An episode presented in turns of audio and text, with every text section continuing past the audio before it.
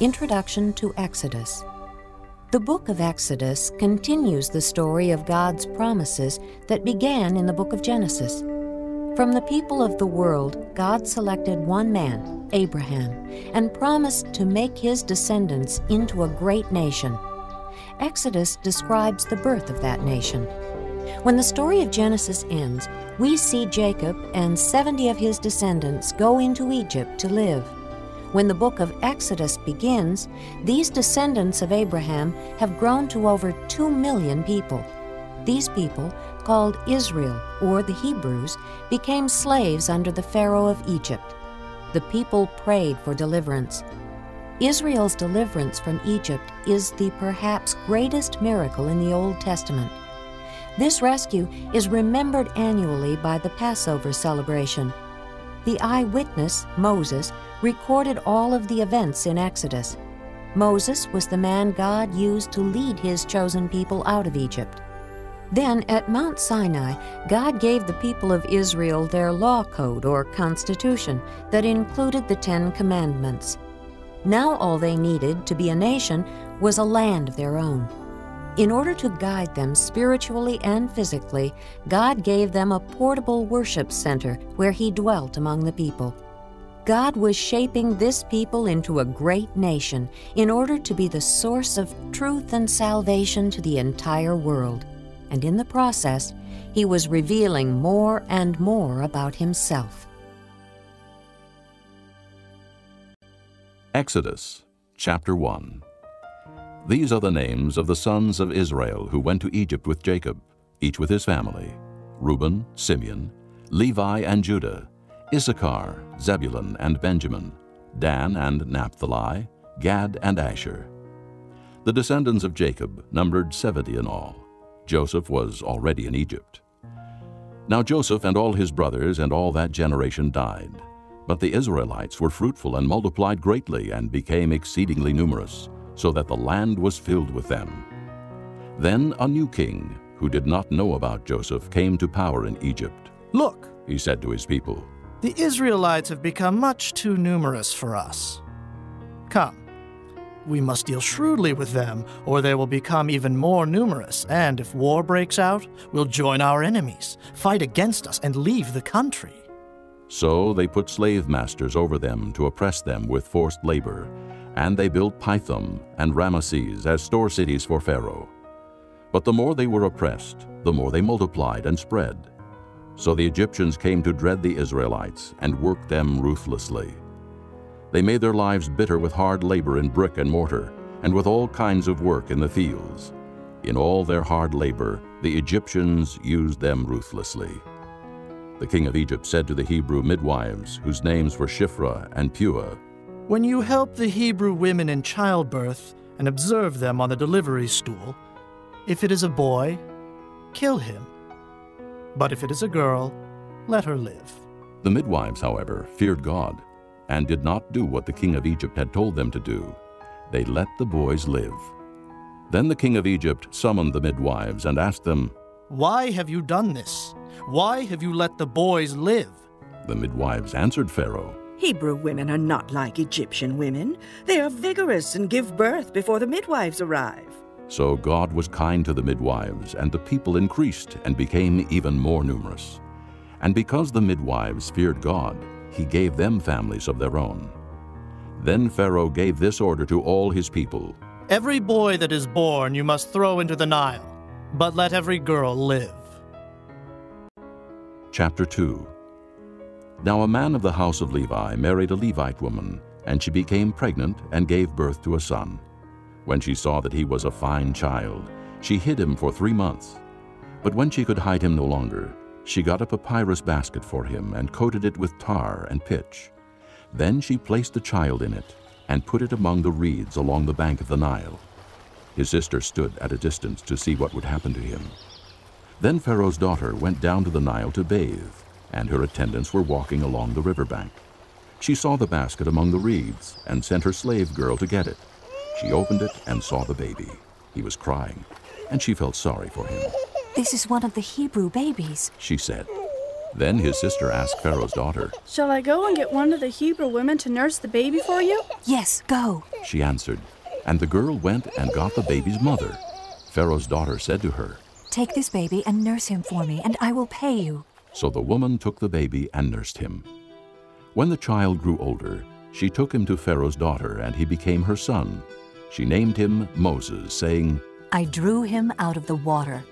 One day, after Moses had grown up, he went out to where his own people were and watched them at their hard labor.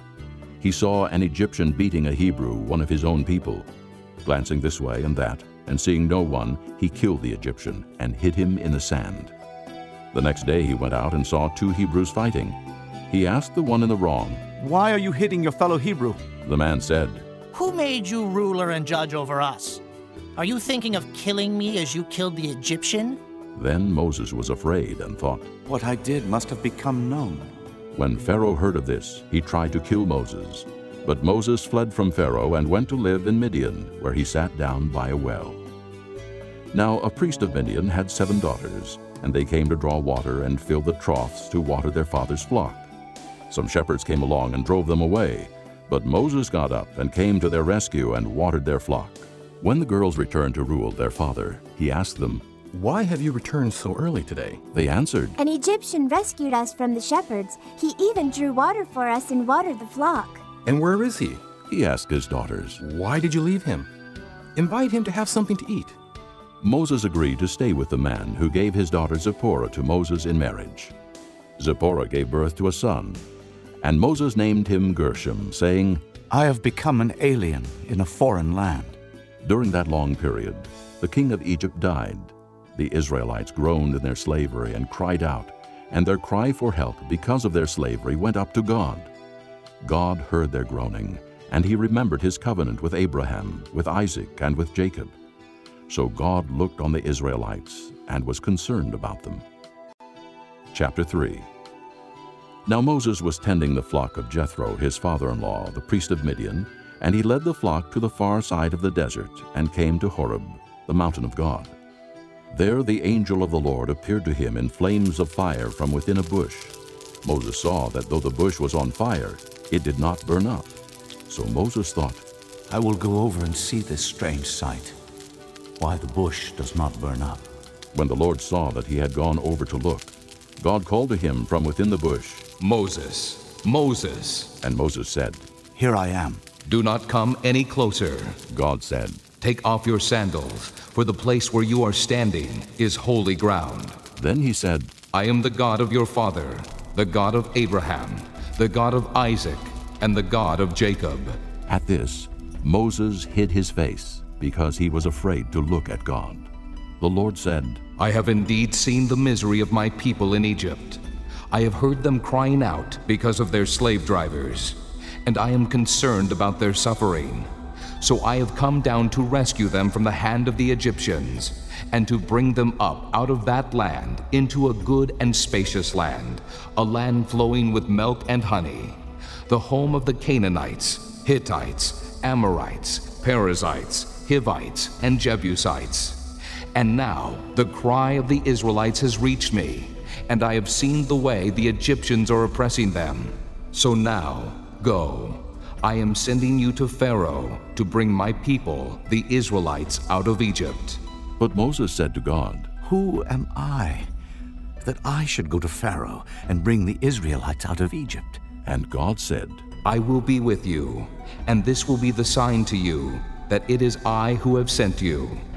When you have brought the people out of Egypt, you will worship God on this mountain. Moses said to God, Suppose I go to the Israelites and say to them, The God of your fathers has sent me to you, and they ask me, What is his name? Then what shall I tell them? God said to Moses, I am who I am. This is what you are to say to the Israelites I am has sent me to you. God also said to Moses, Say to the Israelites, The Lord, the God of your fathers, the God of Abraham, the God of Isaac, and the God of Jacob, has sent me to you. This is my name forever, the name by which I am to be remembered from generation to generation. Go assemble the elders of Israel, and say to them, The Lord, the God of your fathers, the God of Abraham, Isaac, and Jacob, appeared to me and said, I have watched over you and have seen what has been done to you in Egypt, and I have promised to bring you up out of your misery in Egypt into the land of the Canaanites, Hittites, Amorites, Perizzites, Hivites, and Jebusites, a land flowing with milk and honey. The elders of Israel will listen to you. Then you and the elders are to go to the king of Egypt and say to him, The Lord, the God of the Hebrews, has met with us. Let us take a three day journey into the desert to offer sacrifices to the Lord our God. But I know that the king of Egypt will not let you go unless a mighty hand compels him. So I will stretch out my hand and strike the Egyptians with all the wonders that I will perform among them. After that, he will let you go. And I will make the Egyptians favorably disposed toward this people, so that when you leave, you will not go empty handed. Every woman is to ask her neighbor, and any woman living in her house, for articles of silver and gold, and for clothing, which you will put on your sons and daughters. And so you will plunder the Egyptians. Chapter 4 Moses answered, What if they do not believe me, or listen to me and say, The Lord did not appear to you? Then the Lord said to him, What is that in your hand? A staff. He replied.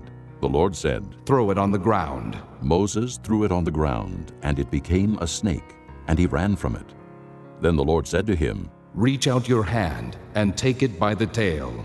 So Moses reached out and took hold of the snake, and it turned back into a staff in his hand. This, said the Lord, is so that they may believe that the Lord, the God of their fathers, the God of Abraham, the God of Isaac, and the God of Jacob, has appeared to you.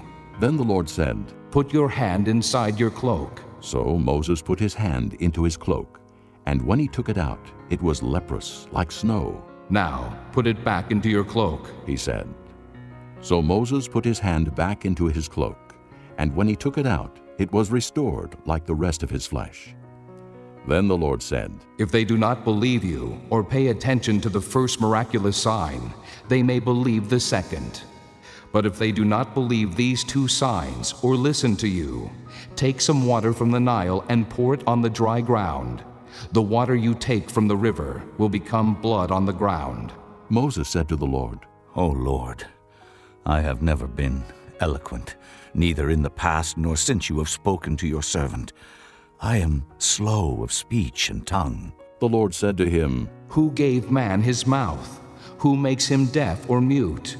Who gives him sight or makes him blind? Is it not I, the Lord? Now go, I will help you speak and will teach you what to say. But Moses said, O Lord, please send someone else to do it. Then the Lord's anger burned against Moses, and he said, What about your brother, Aaron the Levite? I know he can speak well. He is already on his way to meet you, and his heart will be glad when he sees you. You shall speak to him, and put words in his mouth. I will help both of you speak, and will teach you what to do. He will speak to the people for you, and it will be as if he were your mouth, and as if you were God to him. But take this staff in your hand, so you can perform miraculous signs with it. Then Moses went back to Jethro, his father in law, and said to him, Let me go back to my own people in Egypt, to see if any of them are still alive. Jethro said, Go, and I wish you well. Now the Lord had said to Moses in Midian, Go back to Egypt, for all the men who wanted to kill you are dead. So Moses took his wife and sons, put them on a donkey, and started back to Egypt. And he took the staff of God in his hand. The Lord said to Moses, When you return to Egypt, see that you perform before Pharaoh all the wonders I have given you the power to do. But I will harden his heart, so that he will not let the people go. Then say to Pharaoh, This is what the Lord says Israel is my firstborn son, and I told you, Let my son go, so he may worship me. But you refuse to let him go, so I will kill your firstborn son. At a lodging place on the way, the Lord met Moses and was about to kill him. But Zipporah took a flint knife, cut off her son's foreskin, and touched Moses' feet with it. Surely you are a bridegroom of blood to me. She said, So the Lord let him alone. At that time she said, Bridegroom of blood, referring to circumcision. The Lord said to Aaron, Go into the desert to meet Moses. So he met Moses at the mountain of God and kissed him. Then Moses told Aaron everything the Lord had sent him to say, and also about all the miraculous signs he had commanded him to perform. Moses and Aaron brought together all the elders of the Israelites, and Aaron told them everything the Lord had said to Moses. He also performed the signs before the people, and they believed. And when they heard that the Lord was concerned about them and had seen their misery, they bowed down and worshipped. Chapter 5 Afterward, Moses and Aaron went to Pharaoh and said, This is what the Lord, the God of Israel, says Let my people go, so that they may hold a festival to me in the desert. Pharaoh said, Who is the Lord that I should obey him and let Israel go? I do not know the Lord, and I will not let Israel go. Then they said, The God of the Hebrews has met with us. Now let us take a three day journey into the desert to offer sacrifices to the Lord our God, or he may strike us with plagues or with the sword. But the king of Egypt said, Moses and Aaron, why are you taking the people away from their labor? Get back to your work. Then Pharaoh said, Look, the people of the land are now numerous, and you are stopping them from working. That same day, Pharaoh gave this order to the slave drivers and foremen in charge of the people You are no longer to supply the people with straw for making bricks. Let them go and gather their own straw. But require them to make the same number of bricks as before. Don't reduce the quota. They are lazy. That is why they are crying out, Let us go and sacrifice to our God. Make the work harder for the men so that they keep working and pay no attention to lies. Then the slave drivers and the foreman went out and said to the people, This is what Pharaoh says I will not give you any more straw. Go and get your own straw wherever you can find it, but your work will not be reduced at all. So the people scattered all over Egypt to gather stubble to use for straw. The slave drivers kept pressing them, saying, Complete the work required of you for each day, just as when you had straw. The Israelite foremen, appointed by Pharaoh's slave drivers, were beaten and were asked, Why didn't you meet your quota of bricks yesterday or today as before? Then the Israelite foreman went and appealed to Pharaoh. Why have you treated your servants this way? Your servants are given no straw, yet we are told make bricks. Your servants are being beaten, but the fault is with your own people. Pharaoh said, Lazy, that's what you are. Lazy. That is why you keep saying, Let us go and sacrifice to the Lord. Now get to work. You will not be given any straw, yet you must produce your full quota of bricks. The Israelite foremen realized they were in trouble when they were told, You are not to reduce the number of bricks required of you for each day. When they left Pharaoh, they found Moses and Aaron waiting to meet them, and they said, May the Lord look upon you and judge you. You have made us a stench to Pharaoh and his officials and have put a sword in their hand to kill us. Moses returned to the Lord and said, O Lord, why have you brought trouble upon this people? Is this why you sent me? Ever since I went to Pharaoh to speak in your name, he has brought trouble upon this people, and you have not rescued your people at all. Chapter 6 Then the Lord said to Moses, Now you will see what I will do to Pharaoh. Because of my mighty hand, he will let them go. Because of my mighty hand, he will drive them out of his country. God also said to Moses, I am the Lord. I appeared to Abraham, to Isaac, and to Jacob as God Almighty. But by my name, the Lord, I did not make myself known to them. I also established my covenant with them, to give them the land of Canaan, where they lived as aliens. Moreover, I have heard the groaning of the Israelites, whom the Egyptians are enslaving, and I have remembered my covenant.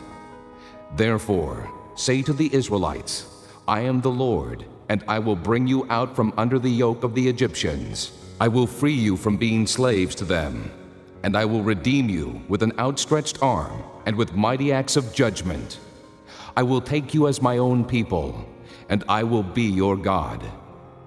Then you will know that I am the Lord your God, who brought you out from under the yoke of the Egyptians, and I will bring you to the land I swore with uplifted hand to give to Abraham, to Isaac, and to Jacob. I will give it to you as a possession. I am the Lord. Moses reported this to the Israelites, but they did not listen to him because of their discouragement and cruel bondage. Then the Lord said to Moses, Go, tell Pharaoh, king of Egypt, to let the Israelites go out of his country. But Moses said to the Lord, If the Israelites will not listen to me, why would Pharaoh listen to me, since I speak with faltering lips? Now the Lord spoke to Moses and Aaron about the Israelites and Pharaoh king of Egypt, and he commanded them to bring the Israelites out of Egypt. These were the heads of their families. The sons of Reuben, the firstborn son of Israel, were Hanoch and Pallu, Hezron and Carmi. These were the clans of Reuben. The sons of Simeon were Jemuel, Jamin, Ohad, Jachin, Zohar, and Shaul, the son of a Canaanite woman. These were the clans of Simeon. These were the names of the sons of Levi according to their records Gershon, Kohath, and Merari. Levi lived 137 years. The sons of Gershon by clans were Libni and Shimei. The sons of Kohath were Amram, Izhar, Hebron, and Uzziel. Kohath lived 133 years. The sons of Merari were Mahli and Mushi. These were the clans of Levi, according to their records. Amram married his father's sister Jochebed, who bore him Aaron and Moses. Amram lived 137 years. The sons of Izhar were Korah, Nepheg, and Zichri. The sons of Uzziel were Mishael, Elzaphan, and Sithri. Aaron married Elisheba, daughter of Amminadab and sister of Nahshon, and she bore him Nadab and Abihu, Eleazar and Ithamar. The sons of Korah were Assir, Elkanah, and Abiasaph. These were the Korite clans. Eleazar, son of Aaron, married one of the daughters of Putiel, and she bore him Phinehas. These were the heads of the Levite families, clan by clan. It was this same Aaron and Moses to whom the Lord said, Bring the Israelites out of Egypt by their divisions. They were the ones who spoke to Pharaoh, king of Egypt, about bringing the Israelites out of Egypt. It was the same Moses and Aaron. Now, when the Lord spoke to Moses in Egypt, he said to him, I am the Lord. Tell Pharaoh, king of Egypt, everything I tell you. But Moses said to the Lord, Since I speak with faltering lips, why would Pharaoh listen to me? Chapter 7 Then the Lord said to Moses, See, I have made you like God to Pharaoh, and your brother Aaron will be your prophet. You are to say everything I command you, and your brother Aaron is to tell Pharaoh to let the Israelites go out of his country. But I will harden Pharaoh's heart, and though I multiply my miraculous signs and wonders in Egypt, he will not listen to you. Then I will lay my hand on Egypt, and with mighty acts of judgment I will bring out my divisions, my people the Israelites. And the Egyptians will know that I am the Lord when I stretch out my hand against Egypt and bring the Israelites out of it. Moses and Aaron did just as the Lord commanded them. Moses was 80 years old, and Aaron 83 when they spoke to Pharaoh. The Lord said to Moses and Aaron, When Pharaoh says to you, Perform a miracle, then say to Aaron, Take your staff and throw it down before Pharaoh, and it will become a snake. So Moses and Aaron went to Pharaoh and did just as the Lord commanded.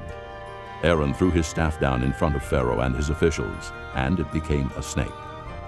Pharaoh then summoned wise men and sorcerers, and the Egyptian magicians also did the same things by their secret arts. Each one threw down his staff, and it became a snake. But Aaron's staff swallowed up their staffs.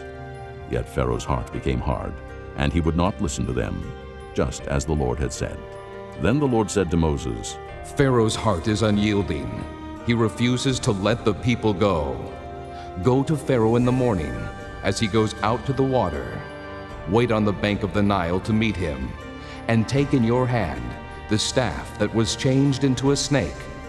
Then say to him, The Lord, the God of the Hebrews, has sent me to say to you, Let my people go, so that they may worship me in the desert.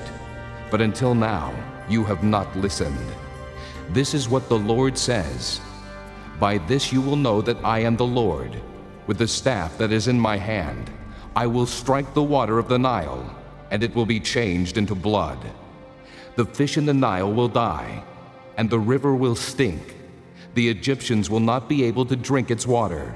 The Lord said to Moses, Tell Aaron, Take your staff and stretch out your hand over the waters of Egypt, over the streams and canals, over the ponds and all the reservoirs, and they will turn to blood. Blood will be everywhere in Egypt, even in the wooden buckets and stone jars. Moses and Aaron did just as the Lord had commanded.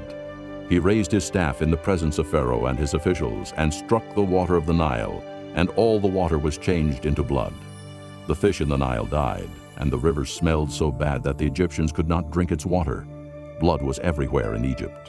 But the Egyptian magicians did the same things by their secret arts, and Pharaoh's heart became hard.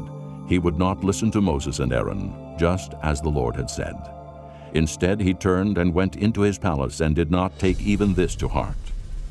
And all the Egyptians dug along the Nile to get drinking water, because they could not drink the water of the river.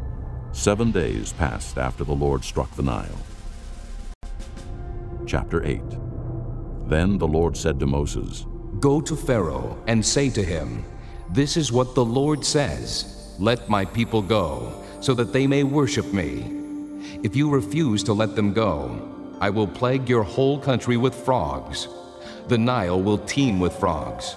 They will come up into your palace and your bedroom and onto your bed, into the houses of your officials and on your people, and into your ovens and kneading troughs.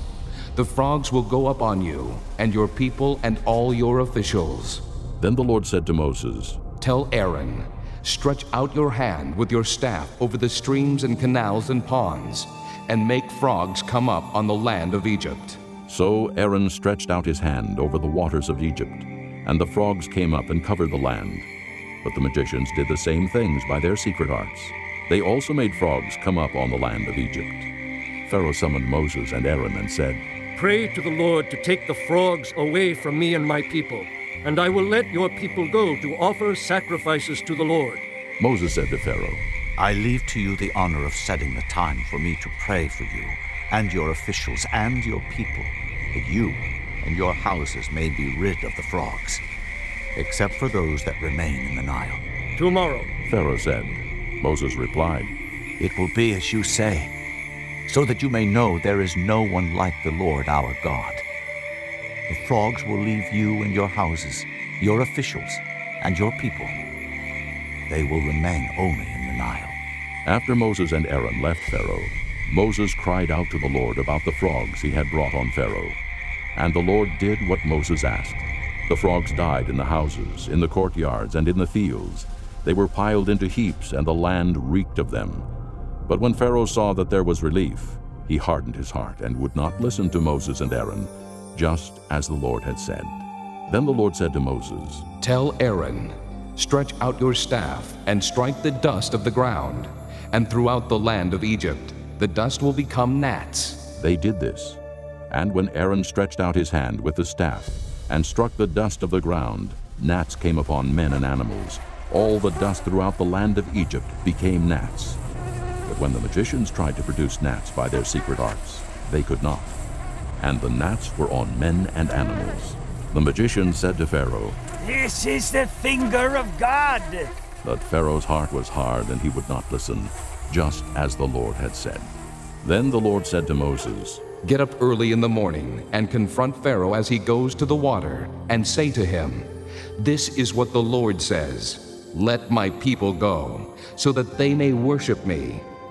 If you do not let my people go, I will send swarms of flies on you and your officials, on your people, and into your houses. The houses of the Egyptians will be full of flies, and even the ground where they are.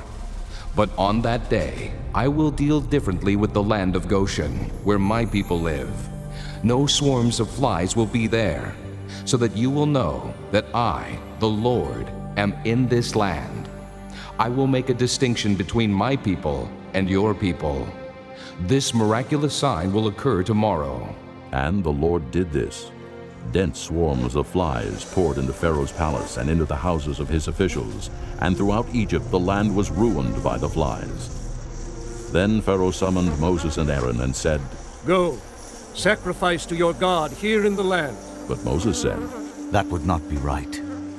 The sacrifices we offer the Lord our God would be detestable to the Egyptians. And if we offer sacrifices that are detestable in their eyes, will they not stone us? We must take a three day journey into the desert to offer sacrifices to the Lord our God as he commands us. Pharaoh said, I will let you go to offer sacrifices to the Lord your God in the desert, but you must not go very far. Now pray for me. Moses answered, As soon as I leave you, I will pray to the Lord. And tomorrow the flies will leave Pharaoh and his officials and his people. Only be sure that Pharaoh does not act deceitfully again by not letting the people go to offer sacrifices to the Lord. Then Moses left Pharaoh and prayed to the Lord. And the Lord did what Moses asked. The flies left Pharaoh and his officials and his people. Not a fly remained. But this time also Pharaoh hardened his heart and would not let the people go. Chapter 9 Then the Lord said to Moses, Go to Pharaoh and say to him, This is what the Lord, the God of the Hebrews, says Let my people go, so that they may worship me. If you refuse to let them go and continue to hold them back, the hand of the Lord will bring a terrible plague on your livestock in the field, on your horses and donkeys and camels, and on your cattle and sheep and goats. But the Lord will make a distinction between the livestock of Israel and that of Egypt so that no animal belonging to the Israelites will die. The Lord set a time and said, Tomorrow the Lord will do this in the land. And the next day the Lord did it.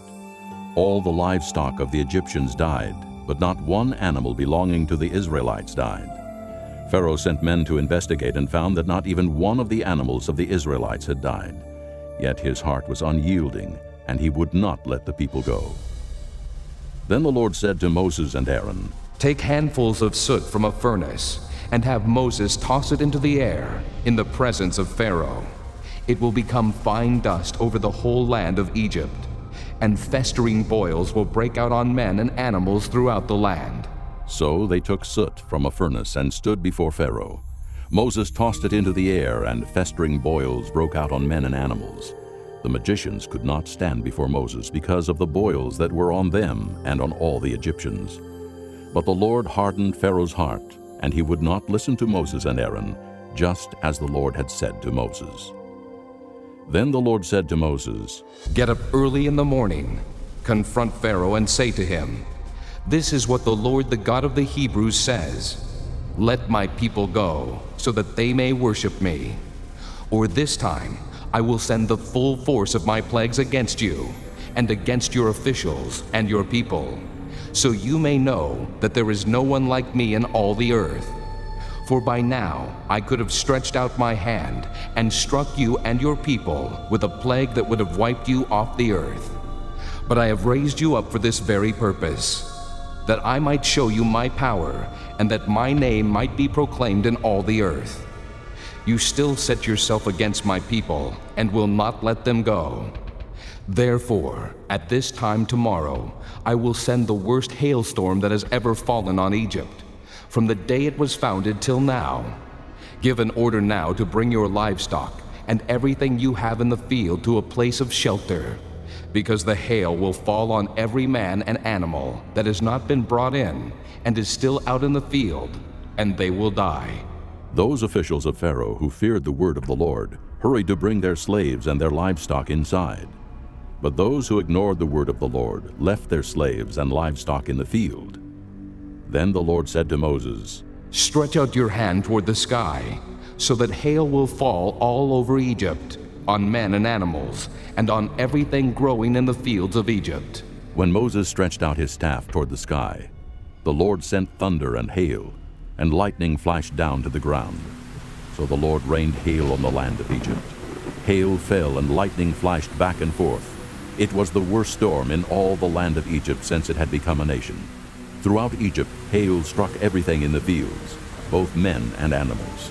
It beat down everything growing in the fields and stripped every tree. The only place it did not hail was the land of Goshen where the Israelites were. Then Pharaoh summoned Moses and Aaron. This time I have sinned, he said to them. The Lord is in the right, and I and my people are in the wrong. Pray to the Lord, for we have had enough thunder and hail. I will let you go. You don't have to stay any longer. Moses replied, When I have gone out of the city, I will spread out my hands in prayer to the Lord. The thunder will stop, and there will be no more hail. So you may know that the earth is the Lord's. But I know that you and your officials still do not fear the Lord God. The flax and barley were destroyed, since the barley had headed and the flax was in bloom. The wheat and spelt, however, were not destroyed, because they ripen later. Then Moses left Pharaoh and went out of the city. He spread out his hands toward the Lord. The thunder and hail stopped, and the rain no longer poured down on the land. When Pharaoh saw that the rain and hail and thunder had stopped, he sinned again. He and his officials hardened their hearts. So Pharaoh's heart was hard, and he would not let the Israelites go, just as the Lord had said through Moses.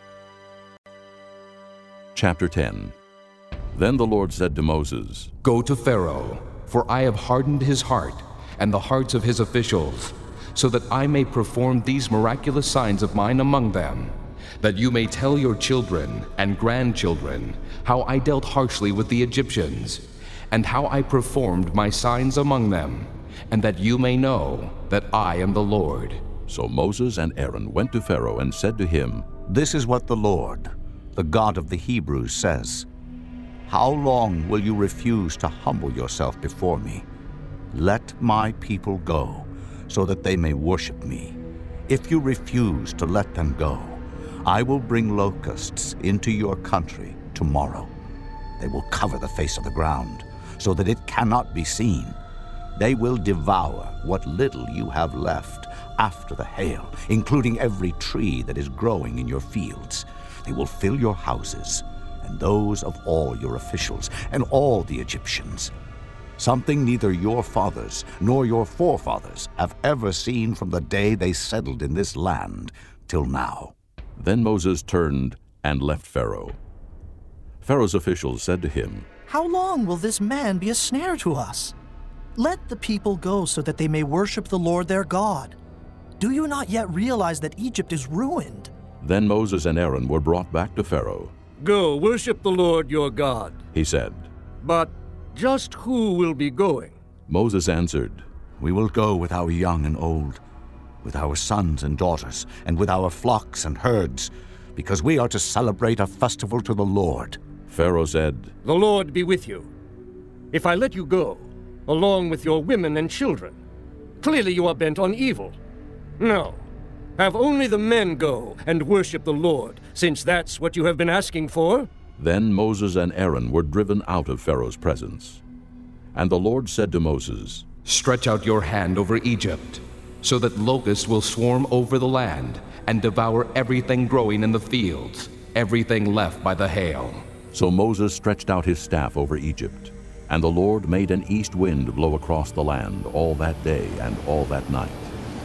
By morning the wind had brought the locusts. They invaded all Egypt and settled down in every area of the country in great numbers. Never before had there been such a plague of locusts, nor will there ever be again. They covered all the ground until it was black. They devoured all that was left after the hail, everything growing in the fields and the fruit on the trees. Nothing green remained on tree or plant in all the land of Egypt. Pharaoh quickly summoned Moses and Aaron and said, I have sinned against the Lord your God and against you. Now forgive my sin once more, and pray to the Lord your God to take this deadly plague away from me. Moses then left Pharaoh and prayed to the Lord. And the Lord changed the wind to a very strong west wind, which caught up the locusts and carried them into the Red Sea. Not a locust was left anywhere in Egypt. But the Lord hardened Pharaoh's heart, and he would not let the Israelites go. Then the Lord said to Moses, Stretch out your hand toward the sky, so that darkness will spread over Egypt, darkness that can be felt. So Moses stretched out his hand toward the sky, and total darkness covered all Egypt for three days. No one could see anyone else or leave his place for three days. Yet all the Israelites had light in the places where they lived. Then Pharaoh summoned Moses and said, Go, worship the Lord. Even your women and children may go with you. Only leave your flocks and herds behind. But Moses said, You must allow us to have sacrifices and burnt offerings to present to the Lord our God. Our livestock too must go with us. Not a hoof is to be left behind. We have to use some of them in worshiping the Lord our God, and until we get there, we will not know what we are to use to worship the Lord. But the Lord hardened Pharaoh's heart, and he was not willing to let them go. Pharaoh said to Moses, Get out of my sight. Make sure you do not appear before me again. The day you see my face, you will die. Just as you say, Moses replied, I will never appear before you again. Chapter 11 Now the Lord had said to Moses, I will bring one more plague on Pharaoh and on Egypt. After that, he will let you go from here, and when he does, he will drive you out completely.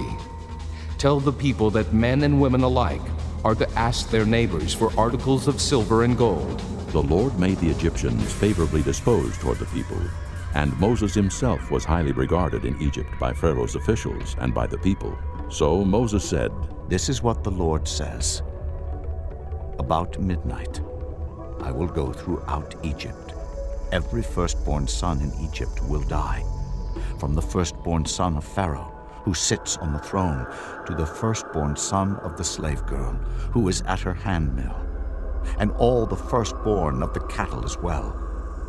There will be loud wailing throughout Egypt, worse than there has ever been or ever will be again. But among the Israelites, not a dog will bark at any man or animal. Then you will know that the Lord makes a distinction between Egypt and Israel. All these officials of yours will come to me, bowing down before me and saying, Go you and all the people who follow you. After that, I will leave. Then Moses, hot with anger, left Pharaoh. The Lord had said to Moses, Pharaoh will refuse to listen to you, so that my wonders may be multiplied in Egypt. Moses and Aaron performed all these wonders before Pharaoh. But the Lord hardened Pharaoh's heart, and he would not let the Israelites go out of his country. Chapter 12 The Lord said to Moses and Aaron in Egypt, This month is to be for you the first month, the first month of your year. Tell the whole community of Israel that on the tenth day of this month, each man is to take a lamb for his family, one for each household. If any household is too small for a whole lamb, they must share one with their nearest neighbor, having taken into account the number of people there are. You are to determine the amount of lamb needed in accordance with what each person will eat. The animals you choose must be year old males without defect, and you may take them from the sheep or the goats. Take care of them until the fourteenth day of the month, when all the people of the community of Israel must slaughter them at twilight. Then they are to take some of the blood and put it on the sides and tops of the doorframes of the houses where they eat the lambs. That same night, they are to eat the meat roasted over the fire, along with bitter herbs and bread made without yeast. Do not eat the meat raw or cooked in water, but roast it over the fire, head, legs, and inner parts. Do not leave any of it till morning. If some is left till morning, you must burn it. This is how you are to eat it, with your cloak tucked into your belt, your sandals on your feet, and your staff in your hand. Eat it in haste. It is the Lord's Passover. On that same night, I will pass through Egypt and strike down every firstborn, both men and animals. And I will bring judgment on all the gods of Egypt. I am the Lord. The blood will be a sign for you on the houses where you are, and when I see the blood, I will pass over you. No destructive plague will touch you when I strike Egypt. This is a day you are to commemorate. For the generations to come, you shall celebrate it as a festival to the Lord, a lasting ordinance. For seven days you are to eat bread made without yeast. On the first day, remove the yeast from your houses. For whoever eats anything with yeast in it, from the first day through the seventh must be cut off from Israel. On the first day, hold a sacred assembly, and another one on the seventh day. Do no work at all on these days, except to prepare food for everyone to eat. That is all you may do. Celebrate the feast of unleavened bread, because it was on this very day that I brought your divisions out of Egypt. Celebrate this day as a lasting ordinance for the generations to come. In the first month, you are to eat bread made without yeast, from the evening of the fourteenth day until the evening of the twenty first day.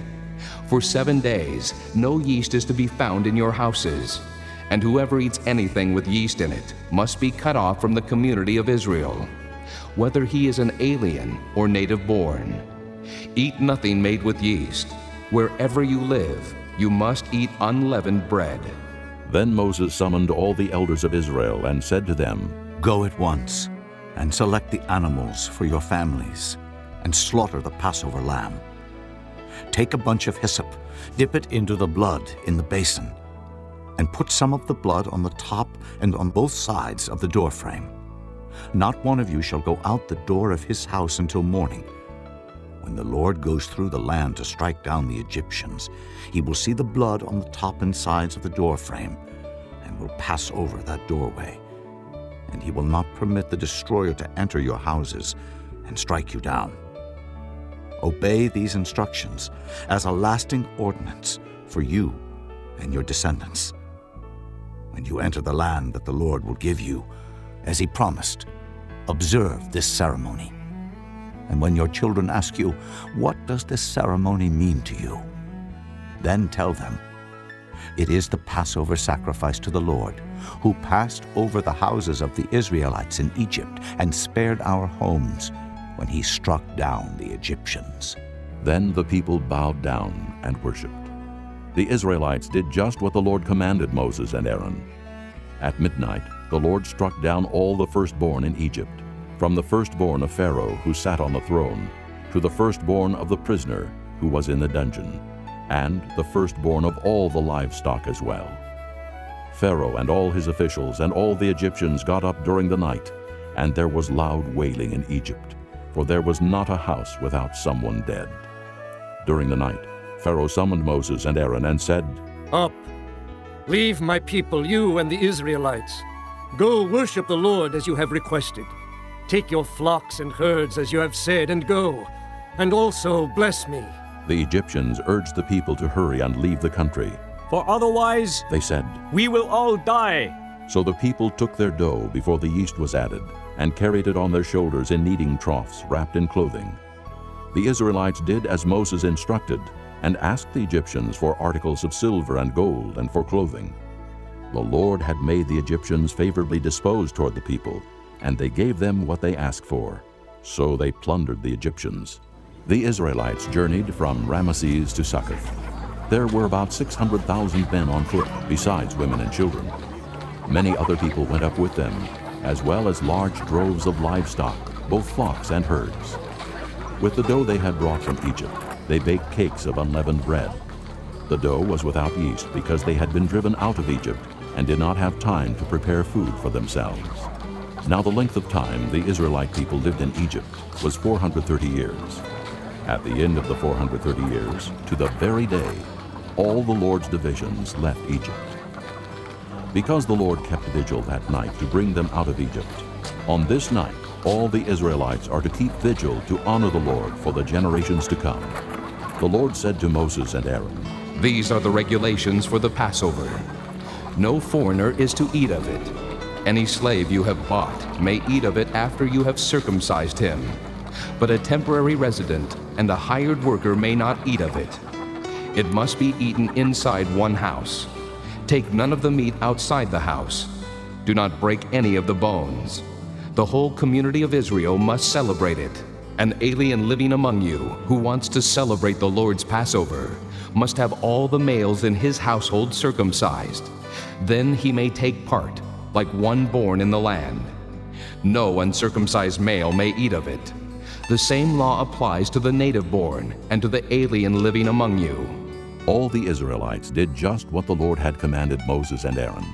And on that very day, the Lord brought the Israelites out of Egypt by their divisions. Chapter 13 The Lord said to Moses, Consecrate to me every firstborn male.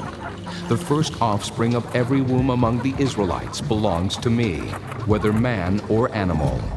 Then Moses said to the people, Commemorate this day, the day you came out of Egypt, out of the land of slavery, because the Lord brought you out of it with a mighty hand. Eat nothing containing yeast. Today, in the month of Abib, you are leaving. When the Lord brings you into the land of the Canaanites, Hittites, Amorites, Hivites, and Jebusites, the land he swore to your forefathers to give you, a land flowing with milk and honey. You are to observe the ceremony in this month. For seven days, eat bread made without yeast, and on the seventh day, hold a festival to the Lord. Eat unleavened bread during those seven days. Nothing with yeast in it is to be seen among you, nor shall any yeast be seen anywhere within your borders. On that day, tell your son, I do this because of what the Lord did for me when I came out of Egypt. This observance will be for you like a sign on your hand and a reminder on your forehead that the law of the Lord is to be on your lips. For the Lord brought you out of Egypt with his mighty hand. You must keep this ordinance at the appointed time, year after year. After the Lord brings you into the land of the Canaanites and gives it to you, as he promised on oath to you and your forefathers, you are to give over to the Lord the first offspring of every womb. All the firstborn males of your livestock belong to the Lord. Redeem with a lamb every firstborn donkey. But if you do not redeem it, break its neck. Redeem every firstborn among your sons. In days to come, when your son asks you, What does this mean? Say to him, With a mighty hand, the Lord brought us out of Egypt, out of the land of slavery. When Pharaoh stubbornly refused to let us go, the Lord killed every firstborn in Egypt, both man and animal. This is why I sacrifice to the Lord the first male offspring of every womb, and redeem each of my firstborn sons. And it will be like a sign on your hand, and a symbol on your forehead, that the Lord brought us out of Egypt with his mighty hand. When Pharaoh let the people go, God did not lead them on the road through the Philistine country, though that was shorter. For God said, If they face war, they might change their minds and return to Egypt. So God led the people around by the desert road toward the Red Sea. The Israelites went up out of Egypt armed for battle. Moses took the bones of Joseph with him because Joseph had made the sons of Israel swear an oath. He had said, God will surely come to your aid, and then you must carry my bones up with you from this place. After leaving Succoth, they camped at Etham on the edge of the desert. By day the Lord went ahead of them in a pillar of cloud to guide them on their way, and by night in a pillar of fire to give them light, so that they could travel by day or night. Neither the pillar of cloud by day nor the pillar of fire by night left its place in front of the people. Chapter 14 Then the Lord said to Moses, Tell the Israelites to turn back and encamp near Pi-hahiroth, between Migdol and the sea. They are to encamp by the sea, directly opposite Baal Zephon.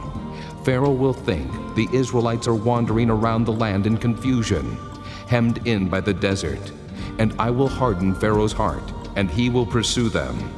But I will gain glory for myself through Pharaoh and all his army, and the Egyptians will know that I am the Lord. So the Israelites did this. When the king of Egypt was told that the people had fled, Pharaoh and his officials changed their minds about them and said, What have we done?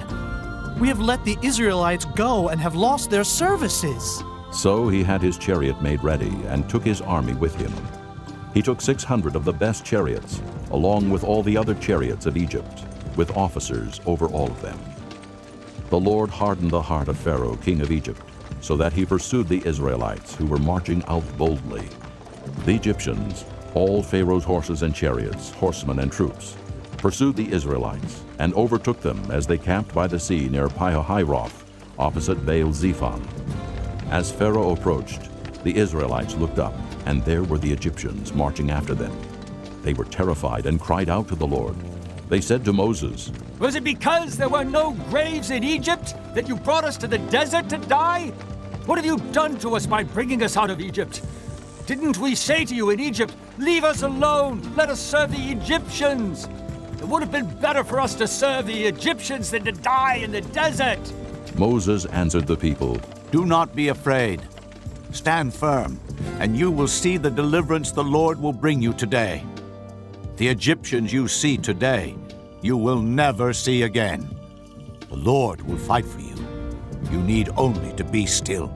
Then the Lord said to Moses, Why are you crying out to me? Tell the Israelites to move on. Raise your staff and stretch out your hand over the sea to divide the water, so that the Israelites can go through the sea on dry ground. I will harden the hearts of the Egyptians, so that they will go in after them. And I will gain glory through Pharaoh and all his army, through his chariots and his horsemen. The Egyptians will know that I am the Lord when I gain glory through Pharaoh, his chariots, and his horsemen. Then the angel of God, who had been traveling in front of Israel's army, withdrew and went behind them. The pillar of cloud also moved from in front and stood behind them, coming between the armies of Egypt and Israel.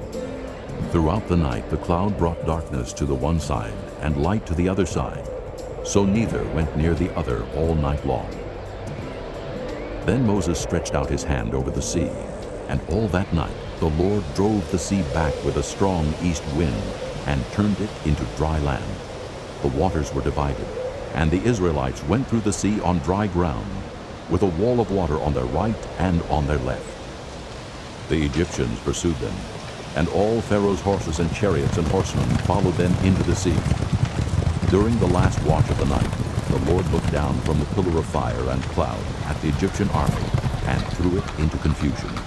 He made the wheels of their chariots come off, so that they had difficulty driving. And the Egyptians said, Let's get away from the Israelites. The Lord is fighting for them against Egypt.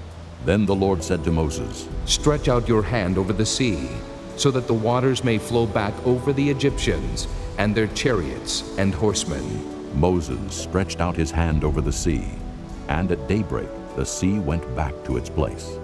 The Egyptians were fleeing toward it, and the Lord swept them into the sea. The water flowed back and covered the chariots and horsemen, the entire army of Pharaoh that had followed the Israelites into the sea. Not one of them survived. But the Israelites went through the sea on dry ground, with a wall of water on their right and on their left. That day the Lord saved Israel from the hands of the Egyptians, and Israel saw the Egyptians lying dead on the shore. And when the Israelites saw the great power the Lord displayed against the Egyptians, the people feared the Lord and put their trust in him and in Moses his servant. Chapter 15 Then Moses and the Israelites sang this song to the Lord. I will sing to the Lord, for he is highly exalted. The horse and its rider he has hurled into the sea. The Lord is my strength and my song. He has become my salvation. He is my God, and I will praise him, my father's God, and I will exalt him. The Lord is a warrior. The Lord is his name. Pharaoh's chariots and his army he has hurled into the sea. The best of Pharaoh's officers are drowned in the Red Sea. The deep waters have covered them. They sank to the depths like a stone. Your right hand, O Lord, was majestic in power. Your right hand, O Lord, shattered the enemy. In the greatness of your majesty, you threw down those who opposed you. You unleashed your burning anger. It consumed them like stubble. By the blast of your nostrils, the waters piled up. The surging waters stood firm like a wall. the deep waters congealed in the heart of the sea. The enemy boasted, I will pursue, I will overtake them. I will divide the spoils, I will gorge myself on them. I will draw my sword, and my hand will destroy them. But you blew with your breath, and the sea covered them. They sank like lead in the mighty waters.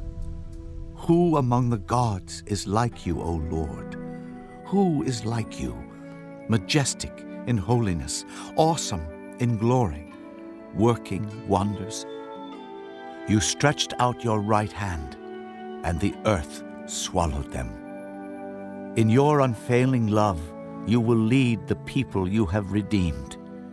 In your strength, you will guide them to your holy dwelling. The nations will hear and tremble. Anguish will grip the people of Philistia. The chiefs of Edom will be terrified. The leaders of Moab will be seized with trembling.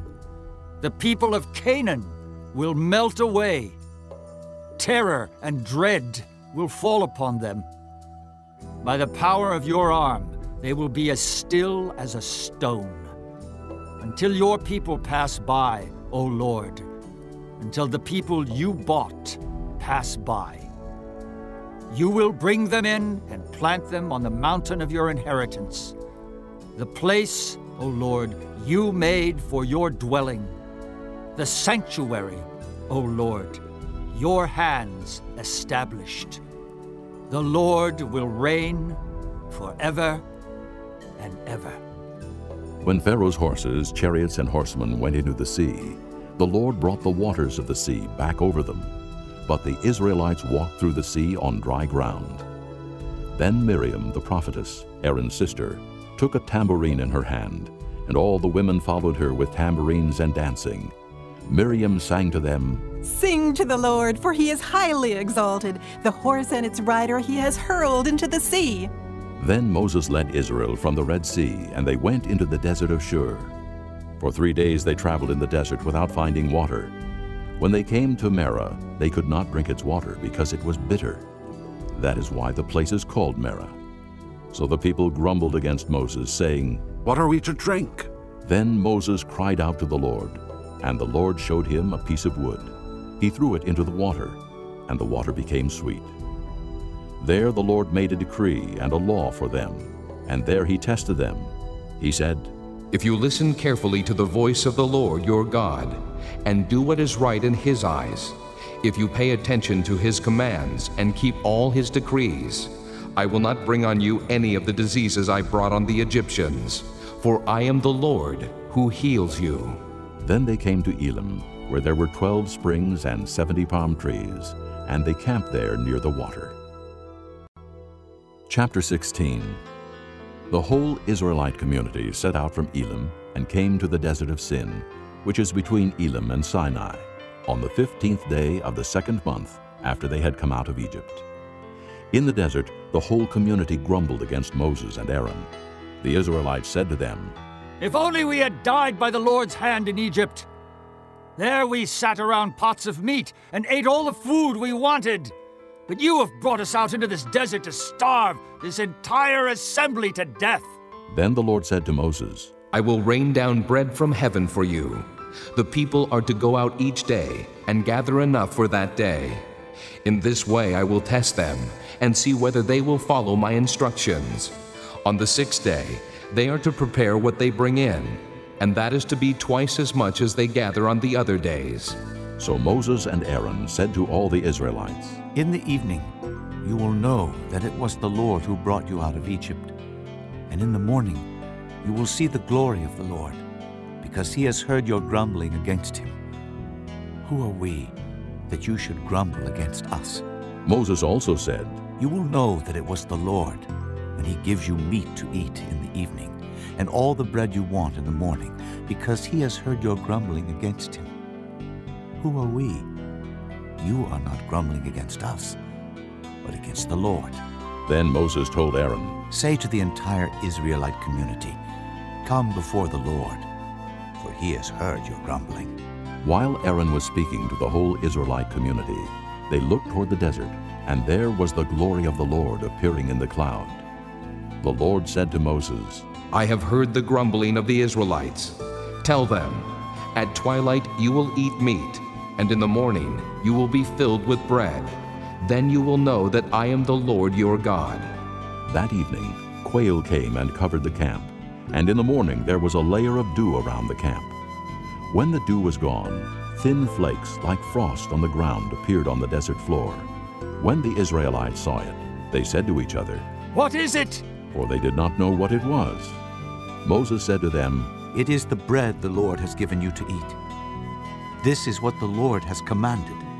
Each one is to gather as much as he needs. Take an omer for each person you have in your tent. The Israelites did as they were told. Some gathered much, some little.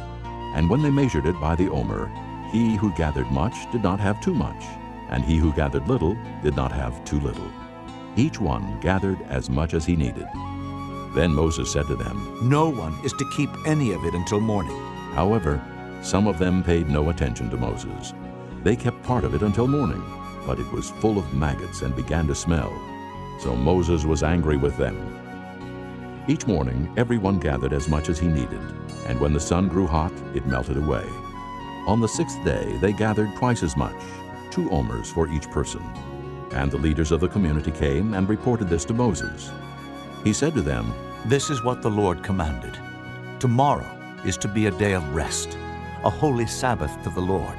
So bake what you want to bake and boil what you want to boil. Save whatever is left and keep it until morning. So they saved it until morning, as Moses commanded, and it did not stink or get maggots in it. Eat it today, Moses said, because today is a Sabbath to the Lord. You will not find any of it on the ground today. Six days you are to gather it, but on the seventh day, the Sabbath, there will not be any. Nevertheless, some of the people went out on the seventh day to gather it, but they found none. Then the Lord said to Moses, How long will you refuse to keep my commands and my instructions? Bear in mind that the Lord has given you the Sabbath. That is why on the sixth day he gives you bread for two days. Everyone is to stay where he is on the seventh day. No one is to go out. So the people rested on the seventh day. The people of Israel called the bread manna. It was white like coriander seed and tasted like wafers made with honey. Moses said, This is what the Lord has commanded. Take an omer of manna and keep it for the generations to come, so they can see the bread I gave you to eat in the desert when I brought you out of Egypt. So Moses said to Aaron, Take a jar and put an omer of manna in it. Then place it before the Lord to be kept for the generations to come. As the Lord commanded Moses, Aaron put the manna in front of the testimony, that it might be kept. The Israelites ate manna forty years, until they came to a land that was settled. They ate manna until they reached the border of Canaan. An omer is one-tenth of an ephah. This concludes Disc 4.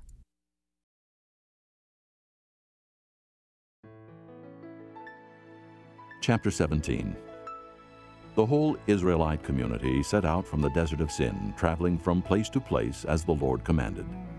They camped at Rephidim, but there was no water for the people to drink. So they quarreled with Moses and said, Give us water to drink. Moses replied, Why do you quarrel with me? Why do you put the Lord to the test?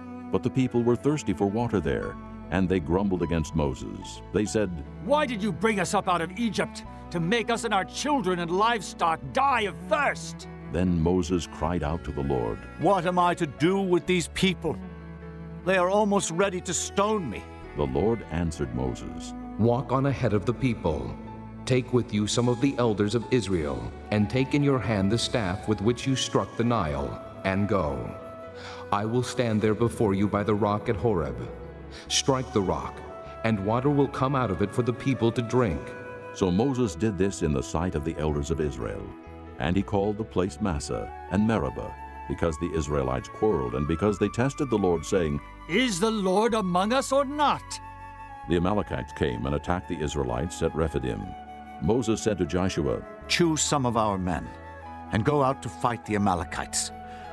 Tomorrow I will stand on top of the hill with the staff of God in my hands. So Joshua fought the Amalekites as Moses had ordered. And Moses, Aaron, and Hur went to the top of the hill.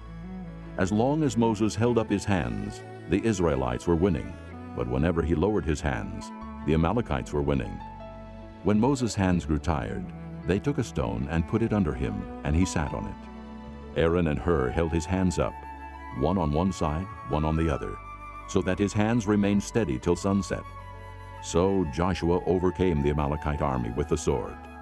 Then the Lord said to Moses, Write this on a scroll as something to be remembered, and make sure that Joshua hears it, because I will completely blot out the memory of Amalek from under heaven. Moses built an altar and called it, The Lord is my banner. He said, For hands were lifted up to the throne of the Lord. The Lord will be at war against the Amalekites from generation to generation. Chapter 18 Now Jethro, the priest of Midian and father in law of Moses, heard of everything God had done for Moses and for his people Israel, and how the Lord had brought Israel out of Egypt. After Moses had sent away his wife Zipporah, his father in law Jethro received her and her two sons. One son was named Gershom, for Moses said, I have become an alien in a foreign land. And the other was named Eliezer, for he said, My father's God was my helper. He saved me from the sword of Pharaoh. Jethro, Moses' father in law, together with Moses' sons and wife, came to him in the desert where he was camped near the mountain of God. Jethro had sent word to him, I, your father in law Jethro, am coming to you with your wife and her two sons. So Moses went out to meet his father in law and bowed down and kissed him. They greeted each other and then went into the tent. Moses told his father in law about everything the Lord had done to Pharaoh and the Egyptians for Israel's sake, and about all the hardships they had met along the way, and how the Lord had saved them. Jethro was delighted to hear about all the good things the Lord had done for Israel in rescuing them from the hand of the Egyptians. He said, Praise be to the Lord who rescued you from the hand of the Egyptians and of Pharaoh, and who rescued the people from the hand of the Egyptians. Now I know that the Lord is greater than all other gods, for he did this to those who had treated Israel arrogantly. Then Jethro, Moses' father in law, brought a burnt offering and other sacrifices to God. And Aaron came with all the elders of Israel to eat bread with Moses' father in law in the presence of God. The next day, Moses took his seat to serve as judge for the people, and they stood around him from morning till evening. When his father in law saw all that Moses was doing for the people, he said, What is this you are doing for the people? Why do you alone sit as judge, while all these people stand around you from morning till evening? Moses answered him, Because the people come to me to seek God's will. Whenever they have a dispute, it is brought to me, and I decide between the parties and inform them of God's decrees and laws. Moses' father in law replied, What you are doing is not good. You and these people who come to you will only wear yourselves out. The work is too heavy for you. You cannot handle it alone. Listen now to me, and I will give you some advice, and may God be with you. You must be the people's representative before God and bring their disputes to Him. Teach them the decrees and laws, and show them the way to live and the duties they are to perform. But select capable men from all the people, men who fear God, trustworthy men who hate dishonest gain, and appoint them as officials over thousands, hundreds, fifties, and tens. Have them serve as judges for the people at all times, but have them bring every difficult case to you. The simple cases they can decide themselves.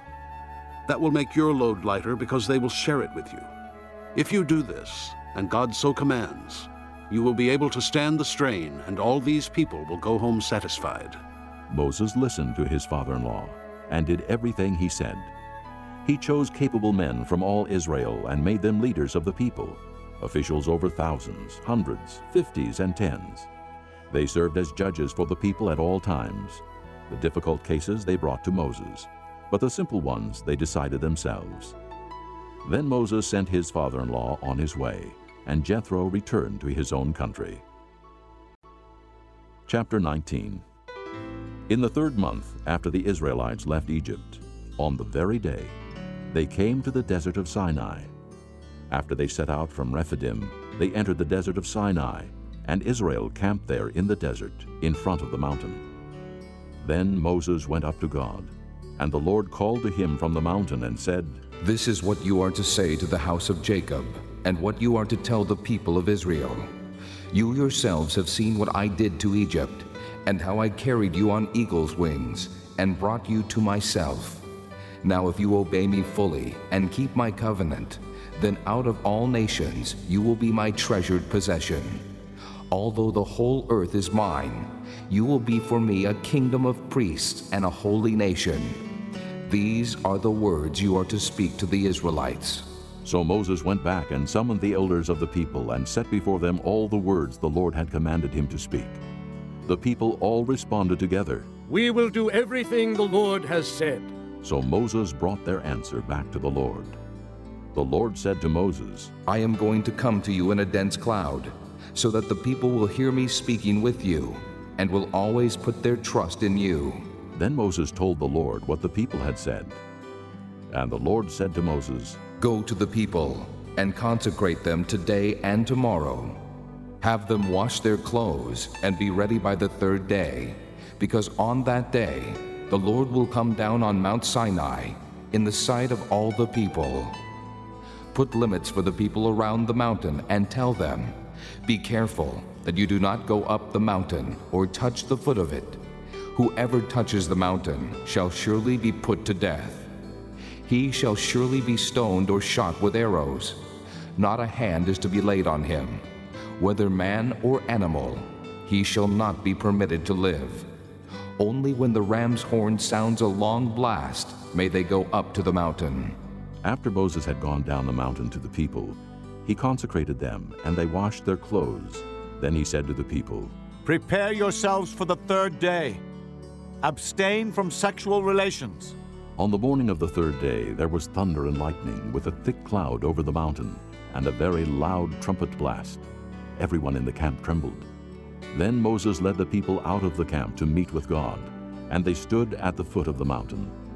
Mount Sinai was covered with smoke, because the Lord descended on it in fire.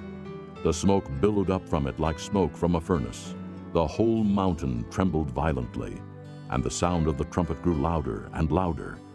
Then Moses spoke, and the voice of God answered him. The Lord descended to the top of Mount Sinai and called Moses to the top of the mountain. So Moses went up, and the Lord said to him, Go down and warn the people, so they do not force their way through to see the Lord, and many of them perish. Even the priests who approach the Lord must consecrate themselves, or the Lord will break out against them. Moses said to the Lord, The people cannot come up Mount Sinai because you yourself warned us. Put limits around the mountain and set it apart as holy. The Lord replied, Go down and bring Aaron up with you. But the priests and the people must not force their way through to come up to the Lord, or he will break out against them. So Moses went down to the people and told them. Chapter 20 And God spoke all these words I am the Lord your God, who brought you out of Egypt, out of the land of slavery. You shall have no other gods before me.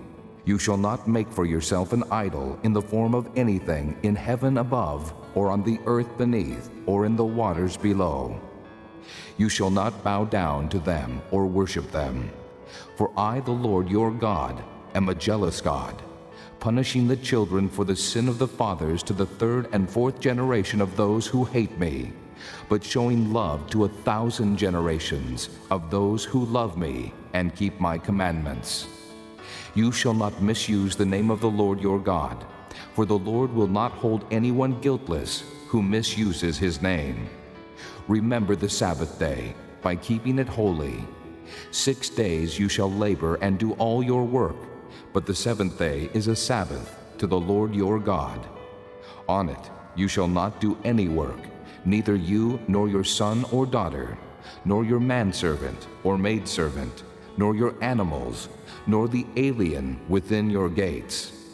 For in six days the Lord made the heavens and the earth, the sea, and all that is in them, but he rested on the seventh day. Therefore the Lord blessed the Sabbath day and made it holy. Honor your father and your mother, so that you may live long in the land the Lord your God is giving you. You shall not murder. You shall not commit adultery. You shall not steal. You shall not give false testimony against your neighbor. You shall not covet your neighbor's house. You shall not covet your neighbor's wife, or his manservant or maidservant, his ox or donkey, or anything that belongs to your neighbor. When the people saw the thunder and lightning, and heard the trumpet, and saw the mountain in smoke, they trembled with fear. They stayed at a distance and said to Moses, Speak to us yourself, and we will listen.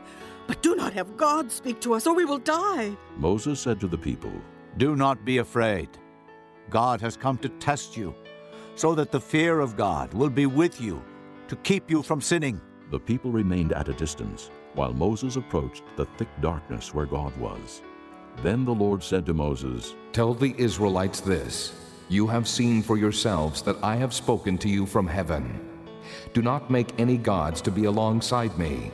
Do not make for yourselves gods of silver or gods of gold. Make an altar of earth for me, and sacrifice on it your burnt offerings and fellowship offerings, your sheep and goats, and your cattle. Wherever I cause my name to be honored, I will come to you and bless you. If you make an altar of stones for me, do not build it with dressed stones, for you will defile it if you use a tool on it.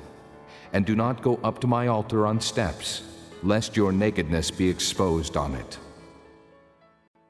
Chapter 21 These are the laws you are to set before them. If you buy a Hebrew servant, he is to serve you for six years, but in the seventh year he shall go free without paying anything. If he comes alone, he is to go free alone. But if he has a wife when he comes, she is to go with him. If his master gives him a wife, and she bears him sons or daughters, the woman and her children shall belong to her master, and only the man shall go free. But if the servant declares, I love my master and my wife and children, and do not want to go free, then his master must take him before the judges. He shall take him to the door, or the doorpost, and pierce his ear with an awl. Then he will be his servant for life. If a man sells his daughter as a servant, she is not to go free as men servants do. If she does not please the master who has selected her for himself, he must let her be redeemed. He has no right to sell her to foreigners, because he has broken faith with her. If he selects her for his son, he must grant her the rights of a daughter. If he marries another woman, he must not deprive the first one of her food, clothing, and marital rights. If he does not provide her with these three things, she is to go free, without any payment of money. Anyone who strikes a man and kills him shall surely be put to death. However, if he does not do it intentionally, but God lets it happen, he is to flee to a place I will designate. But if a man schemes and kills another man deliberately, take him away from my altar and put him to death. Anyone who attacks his father or his mother must be put to death. Anyone who kidnaps another and either sells him or still has him when he is caught must be put to death. Anyone who curses his father or mother must be put to death. If men quarrel and one hits the other with a stone or with his fist, and he does not die but is confined to bed, the one who struck the blow will not be held responsible if the other gets up and walks around outside with his staff.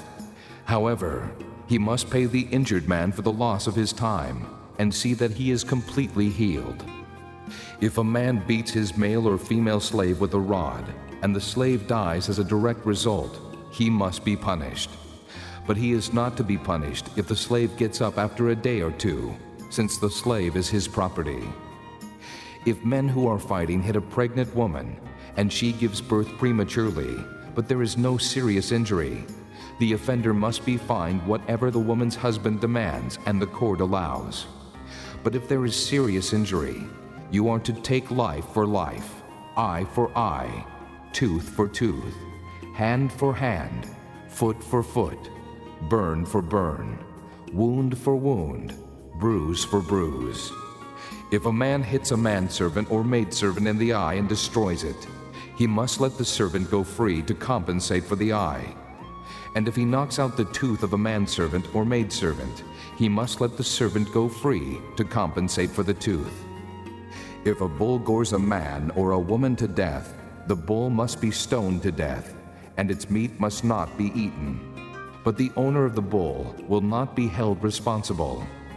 If, however, the bull has had the habit of goring, and the owner has been warned but has not kept it penned up, and it kills a man or woman, the bull must be stoned, and the owner also must be put to death.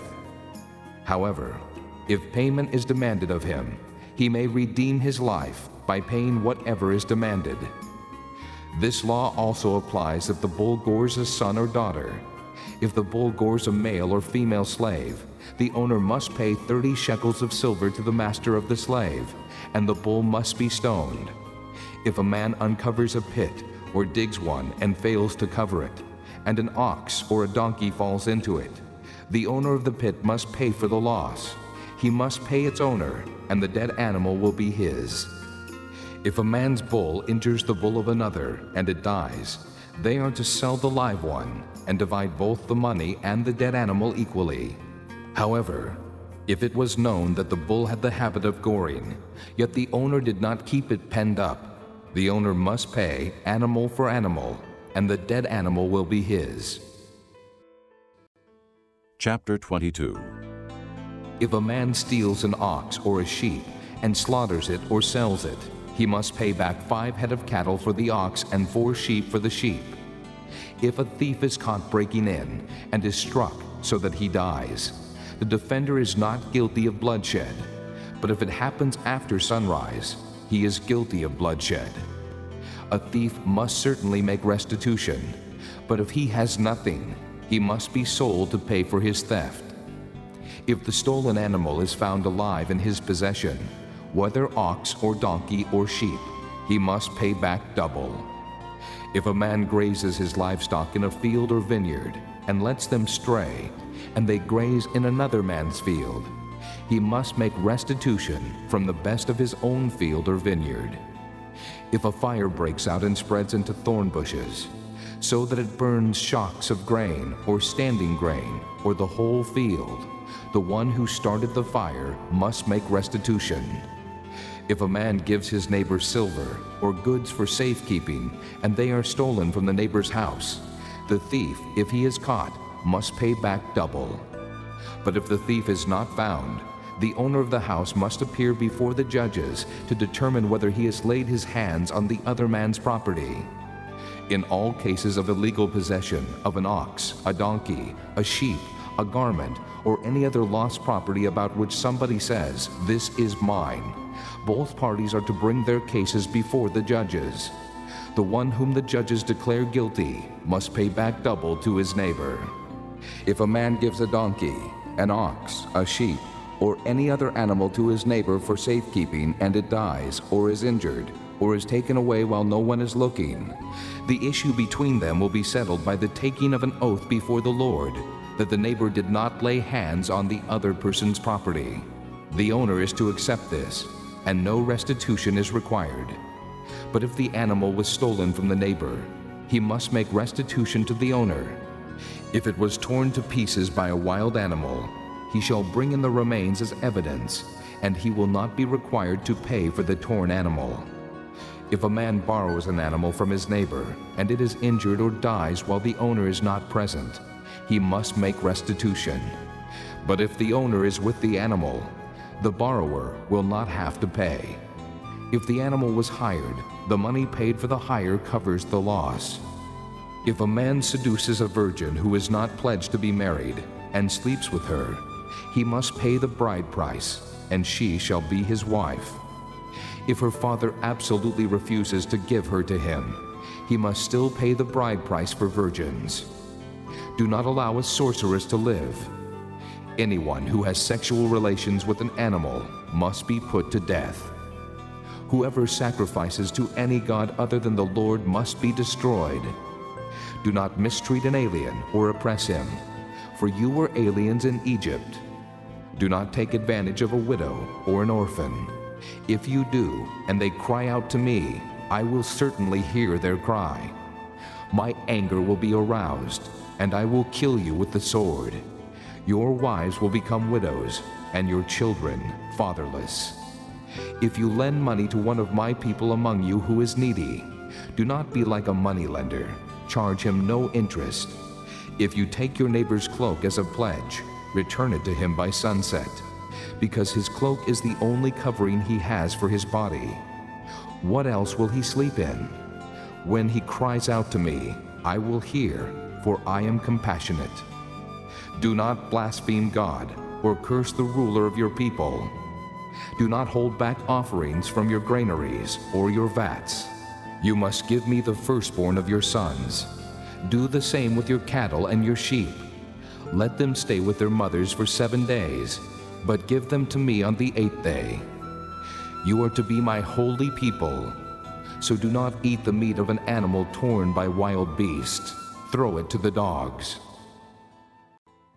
Chapter 23 Do not spread false reports. Do not help a wicked man by being a malicious witness. Do not follow the crowd in doing wrong. When you give testimony in a lawsuit, do not pervert justice by siding with the crowd, and do not show favoritism to a poor man in his lawsuit.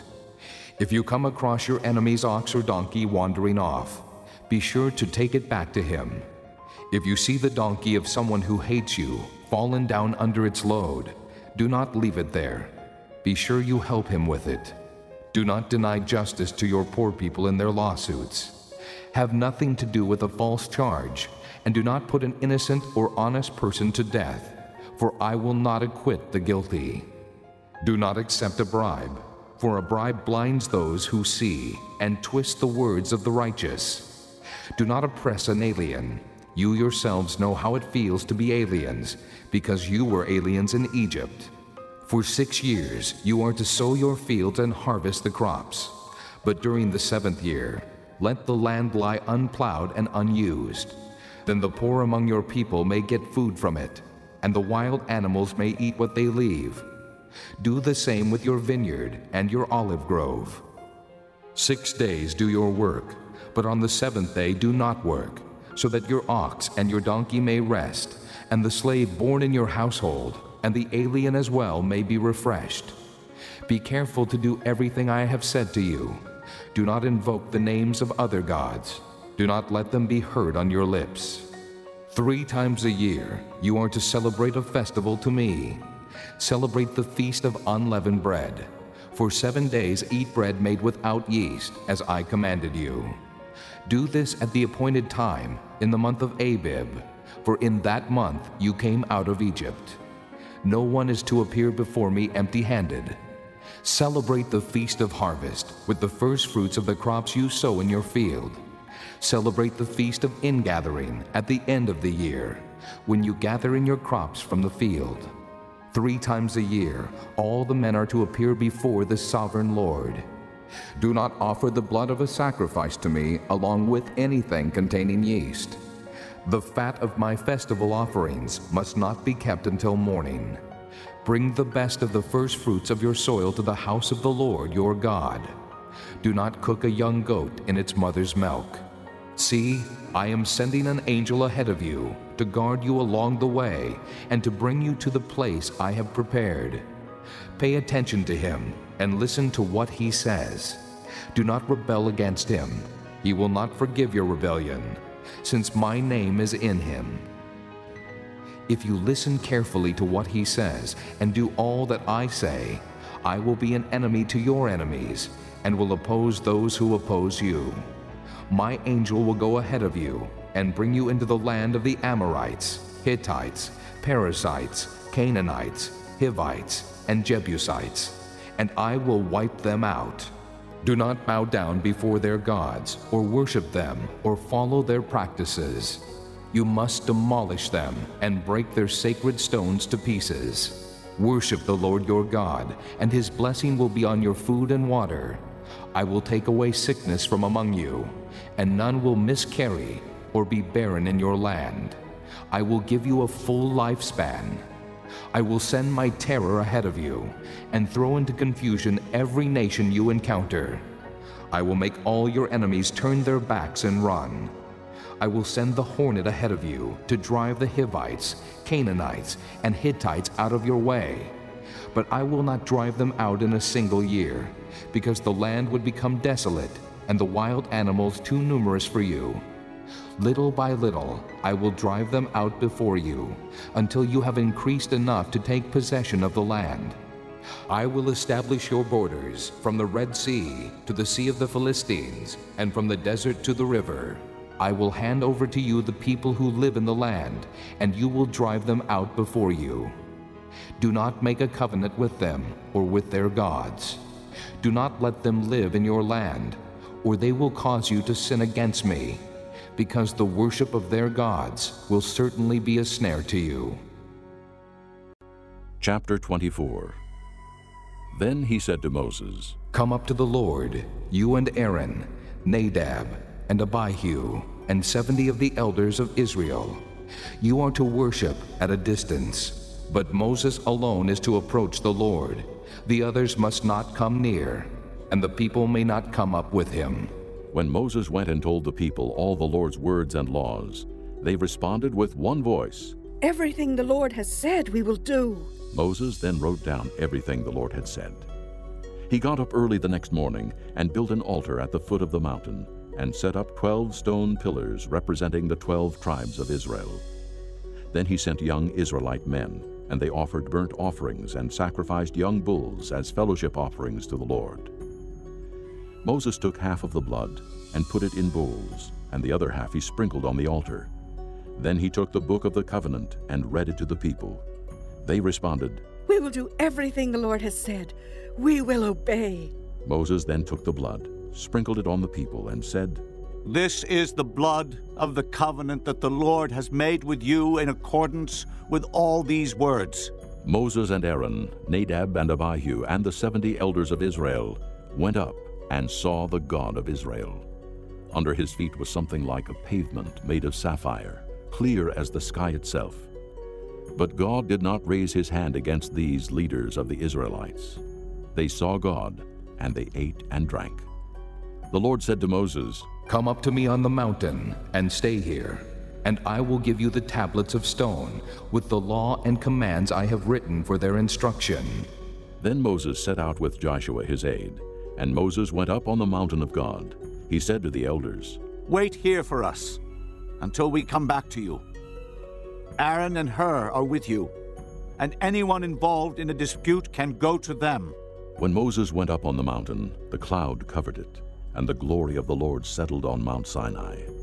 For six days the cloud covered the mountain, and on the seventh day the Lord called to Moses from within the cloud. To the Israelites the glory of the Lord looked like a consuming fire on top of the mountain. Then Moses entered the cloud as he went on up the mountain, and he stayed on the mountain forty days and forty nights. Chapter 25 The Lord said to Moses, Tell the Israelites to bring me an offering. You are to receive the offering for me from each man whose heart prompts him to give. These are the offerings you are to receive from them gold, silver, and bronze, blue, purple, and scarlet yarn, and fine linen, goat hair, ram skins dyed red, and hides of sea cows, acacia wood, olive oil for the light, spices for the anointing oil and for the fragrant incense, and onyx stones and other gems to be mounted on the ephod and breastpiece. Then have them make a sanctuary for me, and I will dwell among them. Make this tabernacle and all its furnishings exactly like the pattern I will show you. Have them make a chest of acacia wood, two and a half cubits long, a cubit and a half wide, and a cubit and a half high. Overlay it with pure gold, both inside and out, and make a gold molding around it. Cast four gold rings for it, and fasten them to its four feet, with two rings on one side and two rings on the other. Then make poles of acacia wood, and overlay them with gold. Insert the poles into the rings on the sides of the chest to carry it. The poles are to remain in the rings of this ark. They are not to be removed. Then put in the ark the testimony which I will give you. Make an atonement cover of pure gold, two and a half cubits long, and a cubit and a half wide. And make two cherubim out of hammered gold at the ends of the cover. Make one cherub on one end, and the second cherub on the other. Make the cherubim of one piece with the cover at the two ends. The cherubim are to have their wings spread upward, overshadowing the cover with them. The cherubim are to face each other, looking toward the cover. Place the cover on top of the ark, and put in the ark the testimony which I will give you. There, above the cover between the two cherubim that are over the ark of the testimony, I will meet with you and give you all my commands for the Israelites. Make a table of acacia wood, two cubits long, a cubit wide, and a cubit and a half high. Overlay it with pure gold, and make a gold molding around it. Also make around it a rim, a handbreadth wide, and put a gold molding on the rim. Make four gold rings for the table, and fasten them to the four corners where the four legs are. The rings are to be close to the rim to hold the poles used in carrying the table. Make the poles of acacia wood, overlay them with gold, and carry the table with them. And make its plates and dishes of pure gold, as well as its pitchers and bowls for the pouring out of offerings. Put the bread of the presence on this table to be before me at all times. Make a lampstand of pure gold, and hammer it out, base and shaft. Its flower like cups, buds, and blossoms shall be of one piece with it. Six branches are to extend from the sides of the lampstand, three on one side and three on the other. Three cups shaped like almond flowers, with buds and blossoms, are to be on one branch, three on the next branch, and the same for all six branches extending from the lampstand. And on the lampstand there are to be four cups shaped like almond flowers, with buds and blossoms. One bud shall be under the first pair of branches, extending from the lampstand, a second bud under the second pair, and a third bud under the third pair, six branches in all. The buds and branches shall all be of one piece with the lampstand, hammered out of pure gold. Then make it seven lamps, and set them up on it so that they light the space in front of it. Its wick trimmers and trays are to be of pure gold. A talent of pure gold is to be used for the lampstand and all these accessories. See that you make them according to the pattern shown you on the mountain. Chapter 26 Make the tabernacle with ten curtains of finely twisted linen, and blue, purple, and scarlet yarn with cherubim worked into them by a skilled craftsman. All the curtains are to be the same size, 28 cubits long and 4 cubits wide. Join five of the curtains together and do the same with the other five. Make loops of blue material along the edge of the end curtain in one set, and do the same with the end curtain in the other set.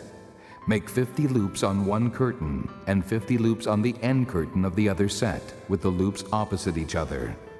Then make 50 gold clasps and use them to fasten the curtains together, so that the tabernacle is a unit. Make curtains of goat hair for the tent over the tabernacle, 11 altogether. All 11 curtains are to be the same size, 30 cubits long and 4 cubits wide. Join five of the curtains together into one set and the other six into another set. Fold the six curtain double at the front of the tent. Make 50 loops along the edge of the end curtain in one set, and also along the edge of the end curtain in the other set. Then, make 50 bronze clasps and put them in the loops to fasten the tent together as a unit. As for the additional length of the tent curtains, the half curtain that is left over is to hang down at the rear of the tabernacle.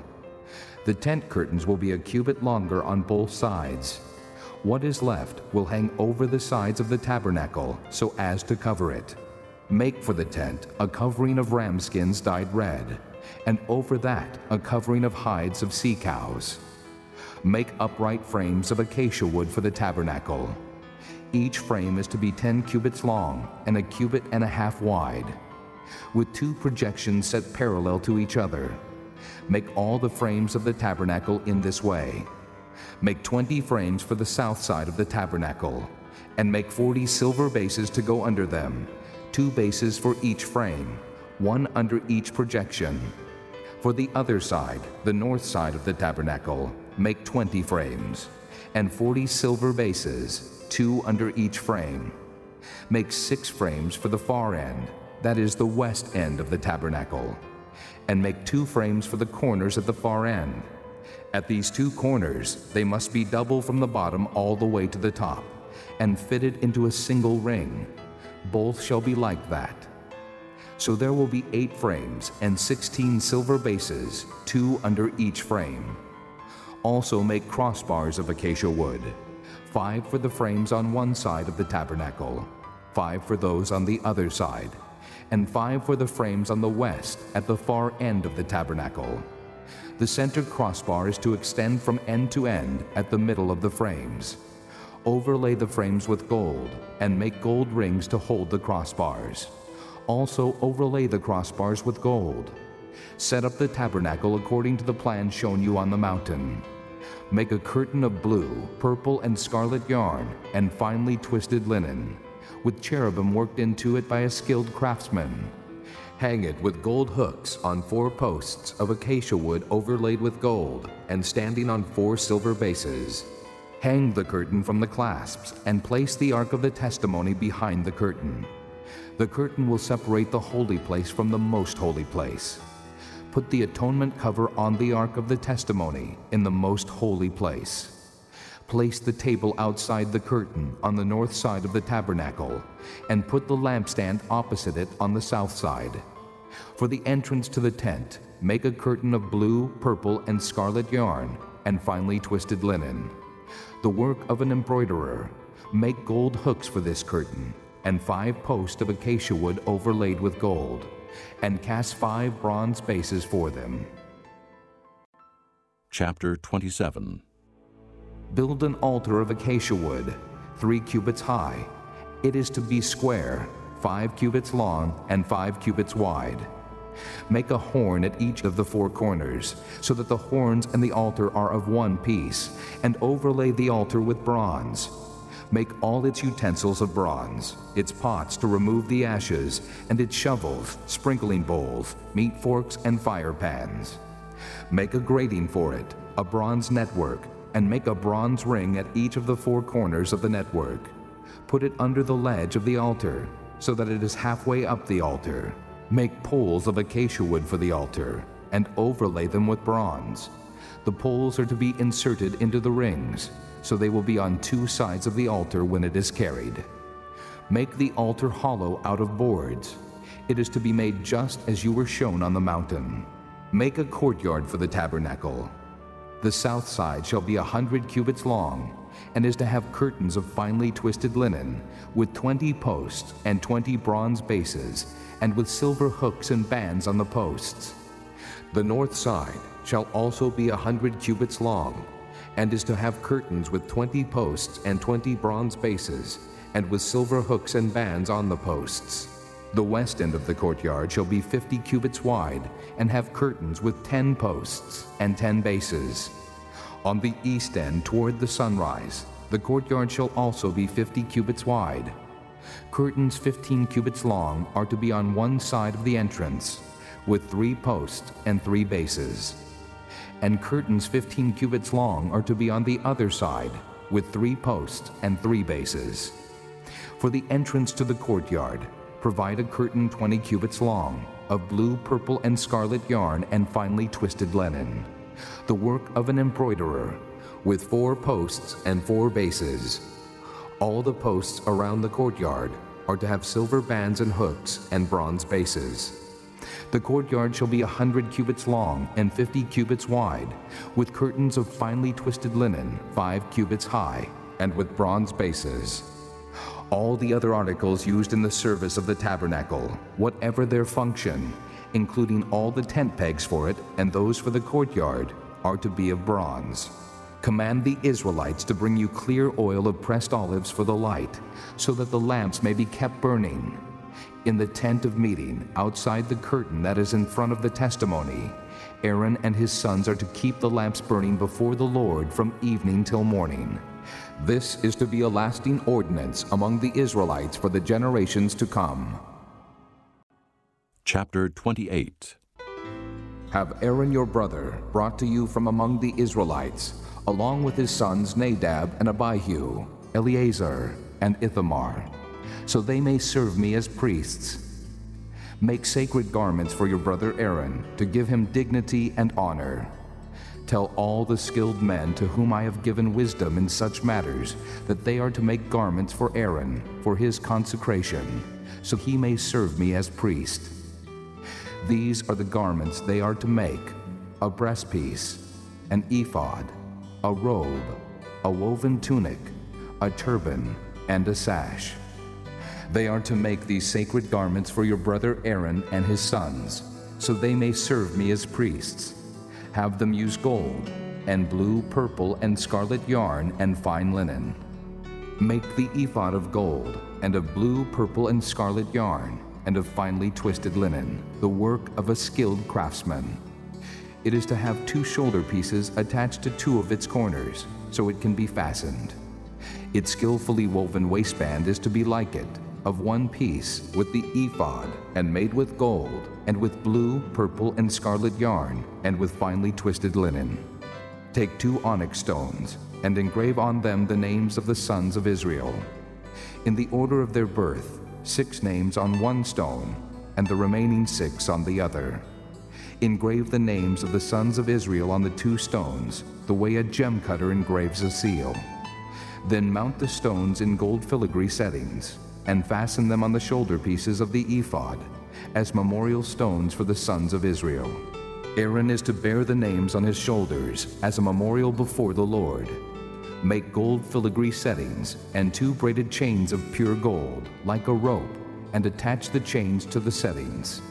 Fashion a breastpiece for making decisions, the work of a skilled craftsman.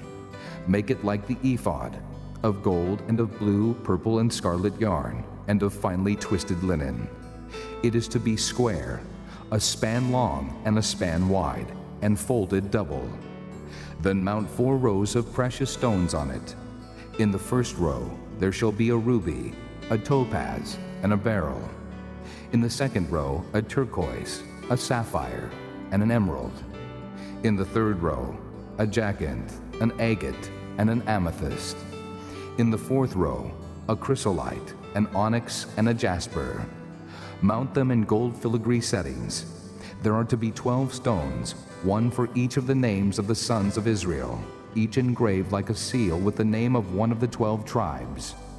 For the breastpiece, make braided chains of pure gold, like a rope. Make two gold rings for it, and fasten them to two corners of the breastpiece. Fasten the two gold chains to the rings at the corners of the breastpiece and the other ends of the chains to the two settings, attaching them to the shoulder pieces of the ephod at the front. Make two gold rings and attach them to the other two corners of the breastpiece on the inside edge next to the ephod. Make two more gold rings and attach them to the bottom of the shoulder pieces on the front of the ephod, close to the seam just above the waistband of the ephod. The rings of the breastpiece are to be tied to the rings of the ephod with blue cord connecting it to the waistband, so that the breastpiece will not swing out from the ephod. Whenever Aaron enters the holy place, he will bear the names of the sons of Israel over his heart on the breastpiece of decision as a continuing memorial before the Lord.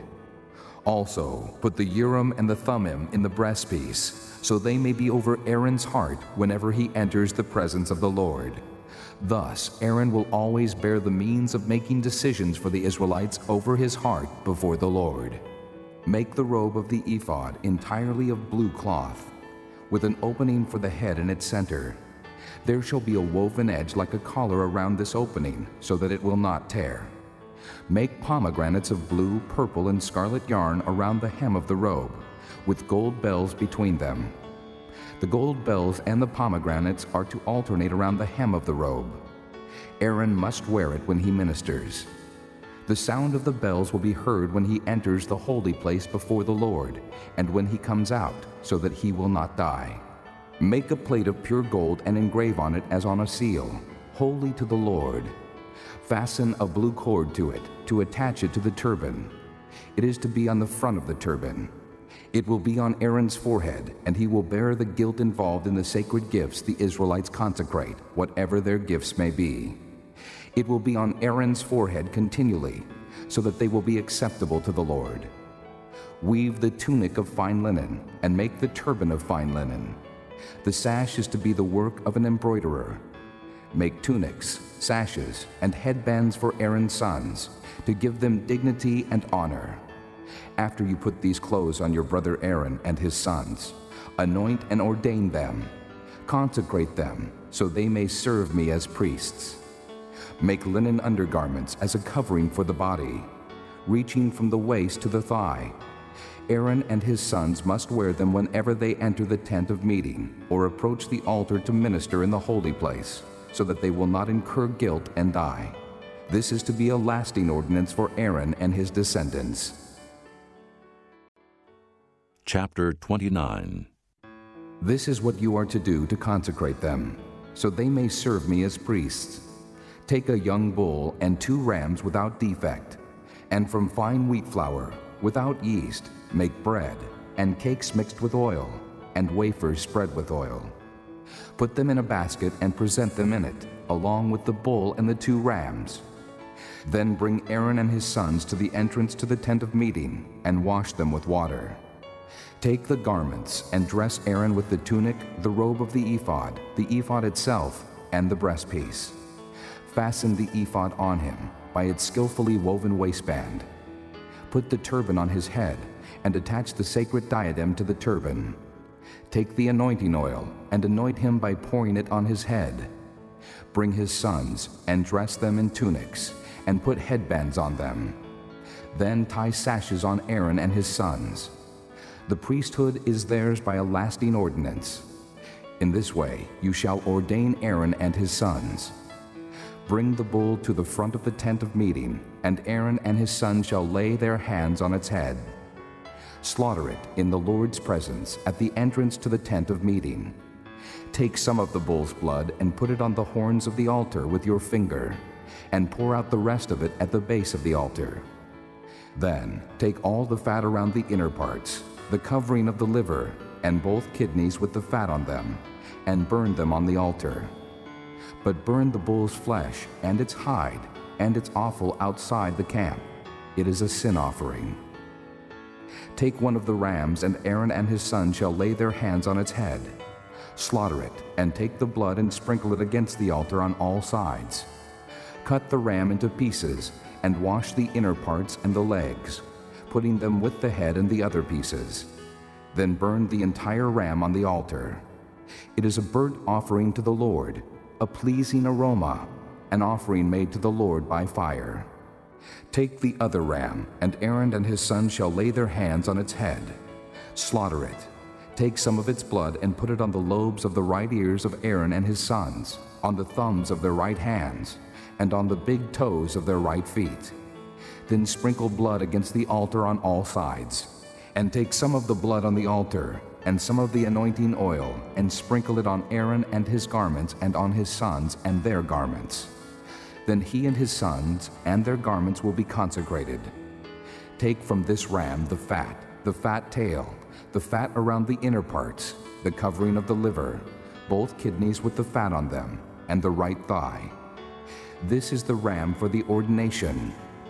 From the basket of bread made without yeast, which is before the Lord, take a loaf, and a cake made with oil, and a wafer.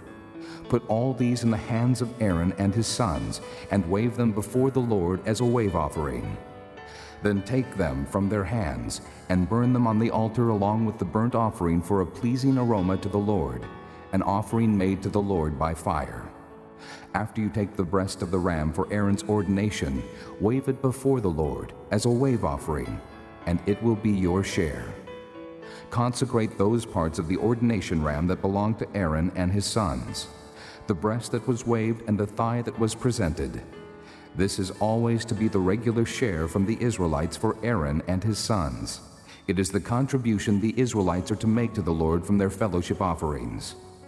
Aaron's sacred garments will belong to his descendants, so that they can be anointed and ordained in them. The son who succeeds him as priest and comes to the tent of meeting to minister in the holy place is to wear them seven days. Take the ram for the ordination and cook the meat in a sacred place. At the entrance to the tent of meeting, Aaron and his sons are to eat the meat of the ram and the bread that is in the basket. They are to eat these offerings by which atonement was made for their ordination and consecration. But no one else may eat them, because they are sacred. And if any of the meat of the ordination ram or any bread is left over till morning, burn it up. It must not be eaten, because it is sacred. Do for Aaron and his sons everything I have commanded you, taking seven days to ordain them. Sacrifice a bull each day as a sin offering to make atonement. Purify the altar by making atonement for it, and anoint it to consecrate it. For seven days make atonement for the altar and consecrate it. Then the altar will be most holy, and whatever touches it will be holy. This is what you are to offer on the altar regularly each day two lambs a year old. Offer one in the morning and the other at twilight. With the first lamb, offer a tenth of an ephah of fine flour mixed with a quarter of a hin of oil from pressed olives, and a quarter of a hin of wine as a drink offering. Sacrifice the other lamb at twilight, with the same grain offering and its drink offering as in the morning, a pleasing aroma, an offering made to the Lord by fire. For the generations to come, this burnt offering is to be made regularly at the entrance to the tent of meeting before the Lord. There I will meet you and speak to you. There also I will meet with the Israelites, and the place will be consecrated by my glory. So I will consecrate the tent of meeting and the altar, and will consecrate Aaron and his sons to serve me as priests. Then I will dwell among the Israelites and be their God. They will know that I am the Lord their God, who brought them out of Egypt, so that I might dwell among them. I am the Lord their God. Chapter 30 Make an altar of acacia wood for burning incense. It is to be square, a cubit long and a cubit wide, and two cubits high, its horns of one piece with it. Overlay the top and all the sides and the horns with pure gold, and make a gold molding around it. Make two gold rings for the altar below the molding, two on opposite sides, to hold the poles used to carry it. Make the poles of acacia wood and overlay them with gold. Put the altar in front of the curtain that is before the ark of the testimony, before the atonement cover that is over the testimony, where I will meet with you. Aaron must burn fragrant incense on the altar every morning when he tends the lamps. He must burn incense again when he lights the lamps at twilight, so incense will burn regularly before the Lord for the generations to come. Do not offer on this altar any other incense or any burnt offering or grain offering, and do not pour a drink offering on it. Once a year, Aaron shall make atonement on its horns. This annual atonement must be made with the blood of the atoning sin offering for the generations to come. It is most holy to the Lord. Then the Lord said to Moses, When you take a census of the Israelites to count them, each one must pay the Lord a ransom for his life at the time he is counted. Then no plague will come on them when you number them. Each one who crosses over to those already counted is to give a half shekel, according to the sanctuary shekel, which weighs 20 gerahs. This half shekel is an offering to the Lord. All who cross over, those 20 years old or more, are to give an offering to the Lord. The rich are not to give more than a half shekel, and the poor are not to give less when you make the offering to the Lord to atone for your lives. Receive the atonement money from the Israelites and use it for the service of the tent of meeting. It will be a memorial for the Israelites before the Lord, making atonement for your lives. Then the Lord said to Moses, Make a bronze basin with its bronze stand for washing. Place it between the tent of meeting and the altar, and put water in it. Aaron and his sons are to wash their hands and feet with water from it. Whenever they enter the tent of meeting, they shall wash with water, so that they will not die. Also, when they approach the altar to minister by presenting an offering made to the Lord by fire, they shall wash their hands and feet so that they will not die. This is to be a lasting ordinance for Aaron and his descendants for the generations to come. Then the Lord said to Moses, Take the following fine spices 500 shekels of liquid myrrh, half as much, that is 250 shekels of fragrant cinnamon, 250 shekels of fragrant cane, 500 shekels of cassia, all according to the sanctuary shekel, and a hin of olive oil. Make these into a sacred anointing oil, a fragrant blend, the work of a perfumer.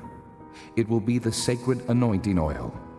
Then use it to anoint the tent of meeting, the ark of the testimony, the table and all its articles, the lampstand and its accessories, the altar of incense, the altar of burnt offering and all its utensils, and the basin with its stand. You shall consecrate them, so they will be most holy, and whatever touches them will be holy.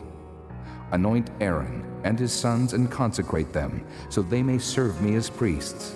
Say to the Israelites, This is to be my sacred anointing oil for the generations to come. Do not pour it on men's bodies, and do not make any oil with the same formula. It is sacred, and you are to consider it sacred. Whoever makes perfume like it, and whoever puts it on anyone other than a priest, must be cut off from his people.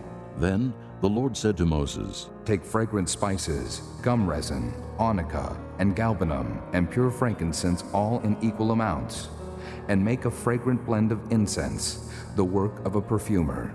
It is to be salted and pure and sacred. Grind some of it to powder, and place it in front of the testimony in the tent of meeting, where I will meet with you. It shall be most holy to you. Do not make any incense with this formula for yourselves. Consider it holy to the Lord. Whoever makes any like it to enjoy its fragrance must be cut off from his people.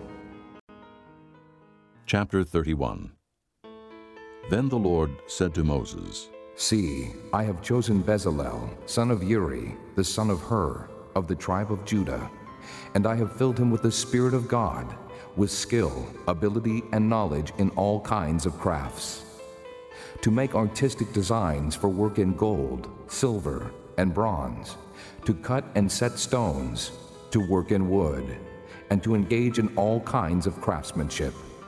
Moreover, I have appointed Oholiab, son of Ahisamach, of the tribe of Dan, to help him. Also, I have given skill to all the craftsmen to make everything I have commanded you. The tent of meeting, the ark of the testimony with the atonement cover on it, and all the other furnishings of the tent, the table and its articles, the pure gold lampstand and all its accessories, the altar of incense, the altar of burnt offering and all its utensils, the basin with its stand, and also the woven garments, both the sacred garments for Aaron the priest and the garments for his sons when they serve as priests, and the anointing oil and fragrant incense for the holy place. They are to make them just as I commanded you. Then the Lord said to Moses, Say to the Israelites, You must observe my Sabbaths. This will be a sign between me and you for the generations to come, so you may know that I am the Lord who makes you holy. Observe the Sabbath, because it is holy to you. Anyone who desecrates it must be put to death. Whoever does any work on that day must be cut off from his people. For six days work is to be done, but the seventh day is a Sabbath of rest, holy to the Lord. Whoever does any work on the Sabbath day must be put to death. The Israelites are to observe the Sabbath, celebrating it for the generations to come as a lasting covenant. It will be a sign between me and the Israelites forever. For in six days the Lord made the heavens and the earth, and on the seventh day he abstained from work and rested. When the Lord finished speaking to Moses on Mount Sinai, he gave him the two tablets of the testimony, the tablets of stone inscribed by the finger of God. Chapter 32 When the people saw that Moses was so long in coming down from the mountain, they gathered around Aaron and said, Come, make us gods who will go before us. As for this fellow Moses who brought us up out of Egypt, we don't know what has happened to him. Aaron answered them, Take off the gold earrings that your wives, your sons, and your daughters are wearing, and bring them to me. So all the people took off their earrings and brought them to Aaron. He took what they handed him and made it into an idol cast in the shape of a calf, fashioning it with a tool. Then they said, These are your gods, O Israel, who brought you up out of Egypt. When Aaron saw this, he built an altar in front of the calf and announced, Tomorrow there will be a festival to the Lord. So the next day the people rose early and sacrificed burnt offerings and presented fellowship offerings. Afterward they sat down to eat and drink and got up to indulge in revelry. Then the Lord said to Moses, Go down, because your people whom you brought up out of Egypt have become corrupt. They have been quick to turn away from what I commanded them, and have made themselves an idol cast in the shape of a calf. They have bowed down to it and sacrificed to it, and have said, these are your gods, O Israel, who brought you up out of Egypt. I have seen these people, the Lord said to Moses, and they are a stiff-necked people. Now, leave me alone, so that my anger may burn against them, and that I may destroy them. Then I will make you into a great nation. But Moses sought the favor of the Lord his God. O Lord, he said, why should your anger burn against your people, whom you brought out of Egypt with great power and a mighty hand? Why should the Egyptians say, It was with evil intent that he brought them out, to kill them in the mountains and to wipe them off the face of the earth? Turn from your fierce anger, relent, and do not bring disaster on your people. Remember your servants Abraham, Isaac, and Israel, to whom you swore by your own self, I will make your descendants as numerous as the stars in the sky, and I will give your descendants all this land I promised them, and it will be their inheritance forever. Then the Lord relented, and did not bring on his people the disaster he had threatened. Moses turned and went down the mountain with the two tablets of the testimony in his hands. They were inscribed on both sides, front and back. The tablets were the work of God. The writing was the writing of God, engraved on the tablets. When Joshua heard the noise of the people shouting, he said to Moses, There is the sound of war in the camp. Moses replied, It is not the sound of victory. It is not the sound of defeat.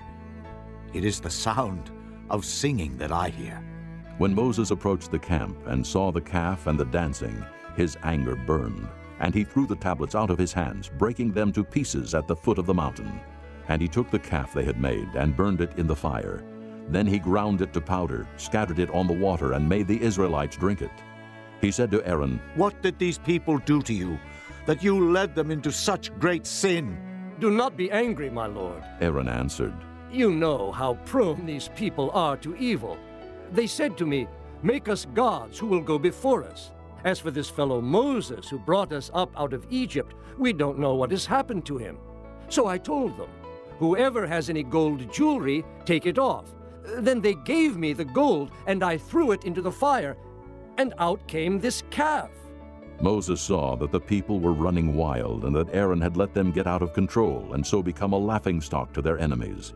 So he stood at the entrance to the camp and said, Whoever is for the Lord, come to me and all the Levites rallied to him.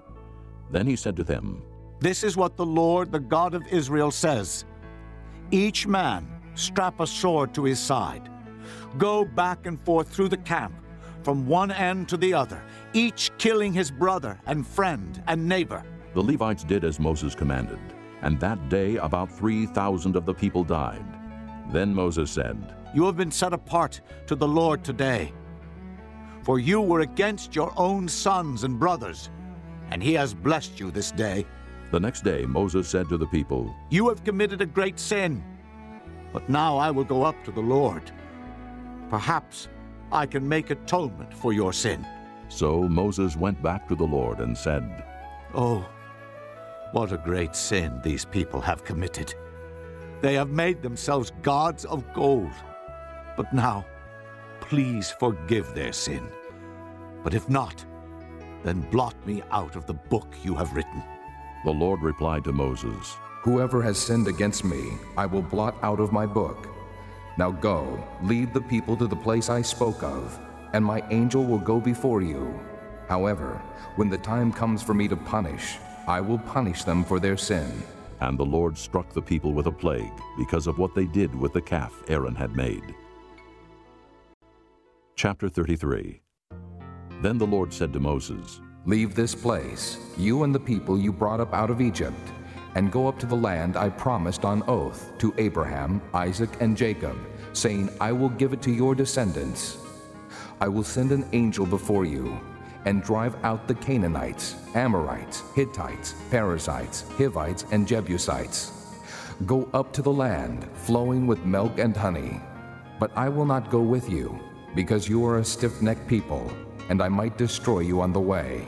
When the people heard these distressing words, they began to mourn, and no one put on any ornaments. For the Lord had said to Moses, Tell the Israelites, You are a stiff necked people. If I were to go with you even for a moment, I might destroy you. Now take off your ornaments, and I will decide what to do with you. So the Israelites stripped off their ornaments at Mount Horeb. Now Moses used to take a tent and pitch it outside the camp some distance away, calling it the tent of meeting. Anyone inquiring of the Lord would go to the tent of meeting outside the camp. And whenever Moses went out to the tent, all the people rose and stood at the entrances to their tents, watching Moses until he entered the tent. As Moses went into the tent, the pillar of cloud would come down and stay at the entrance, while the Lord spoke with Moses. Whenever the people saw the pillar of cloud standing at the entrance to the tent, they all stood and worshipped, each at the entrance to his tent. The Lord would speak to Moses face to face, as a man speaks with his friend. Then Moses would return to the camp, but his young aide Joshua, son of Nun, did not leave the tent. Moses said to the Lord, You have been telling me, lead these people, but you have not let me know whom you will send with me. You have said, I know you by name, and you have found favor with me. If you are pleased with me, teach me your ways, so I may know you and continue to find favor with you. Remember that this nation is your people. The Lord replied, My presence will go with you, and I will give you rest. Then Moses said to him, If your presence does not go with us, do not send us up from here. How will anyone know that you are pleased with me and with your people unless you go with us? What else will distinguish me and your people from all the other people on the face of the earth? And the Lord said to Moses, I will do the very thing you have asked, because I am pleased with you, and I know you by name. Then Moses said, Now, show me your glory. And the Lord said, I will cause all my goodness to pass in front of you, and I will proclaim my name, the Lord, in your presence. I will have mercy on whom I will have mercy, and I will have compassion on whom I will have compassion. But, he said, you cannot see my face, for no one may see me and live. Then the Lord said, There is a place near me where you may stand on a rock. When my glory passes by, I will put you in a cleft in the rock and cover you with my hand until I have passed by. Then I will remove my hand, and you will see my back, but my face must not be seen. This concludes Disc 5.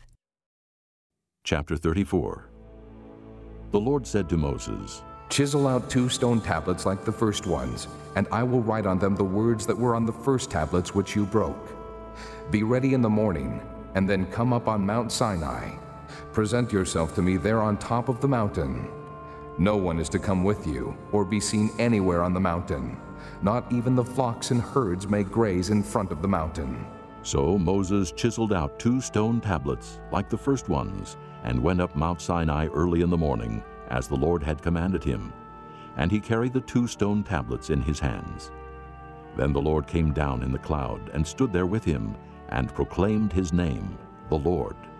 And he passed in front of Moses, proclaiming, The Lord, the Lord, the compassionate and gracious God, slow to anger, abounding in love and faithfulness, maintaining love to thousands, and forgiving wickedness, rebellion, and sin.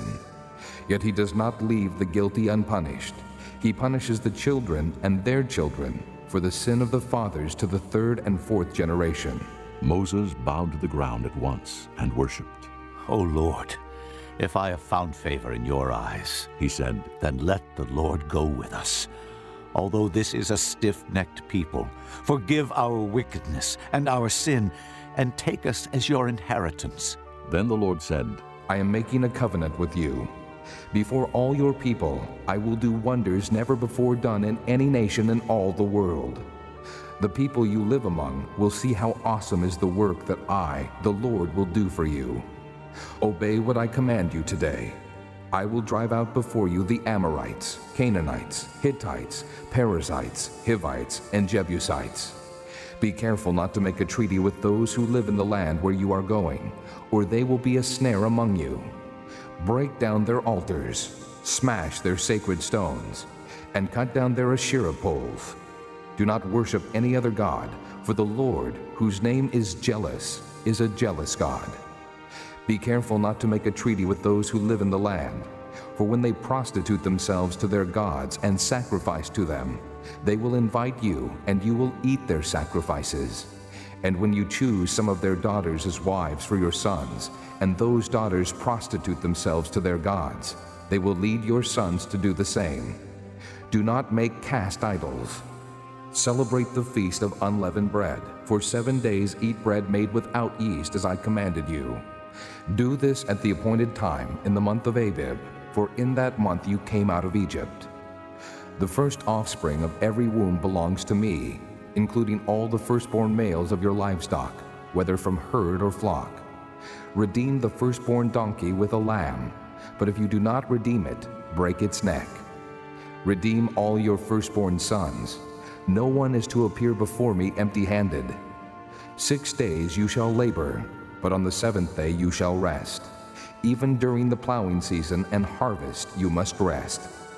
Celebrate the Feast of Weeks with the first fruits of the wheat harvest, and the Feast of Ingathering at the turn of the year. Three times a year, all your men are to appear before the sovereign Lord, the God of Israel.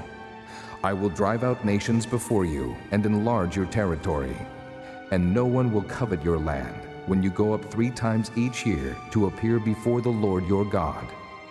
Do not offer the blood of a sacrifice to me along with anything containing yeast, and do not let any of the sacrifice from the Passover feast remain until morning. Bring the best of the first fruits of your soil to the house of the Lord your God. Do not cook a young goat in its mother's milk. Then the Lord said to Moses, Write down these words for in accordance with these words I have made a covenant with you and with Israel. Moses was there with the Lord forty days and forty nights without eating bread or drinking water. And he wrote on the tablets the words of the covenant, the Ten Commandments. When Moses came down from Mount Sinai with the two tablets of the testimony in his hands, he was not aware that his face was radiant because he had spoken with the Lord. When Aaron and all the Israelites saw Moses, his face was radiant, and they were afraid to come near him. But Moses called to them. So Aaron and all the leaders of the community came back to him, and he spoke to them. Afterward, all the Israelites came near him, and he gave them all the commands the Lord had given him on Mount Sinai. When Moses finished speaking to them, he put a veil over his face. But whenever he entered the Lord's presence to speak with him, he removed the veil until he came out. And when he came out and told the Israelites what he had been commanded, they saw that his face was radiant. Then Moses would put the veil back over his face until he went in to speak with the Lord.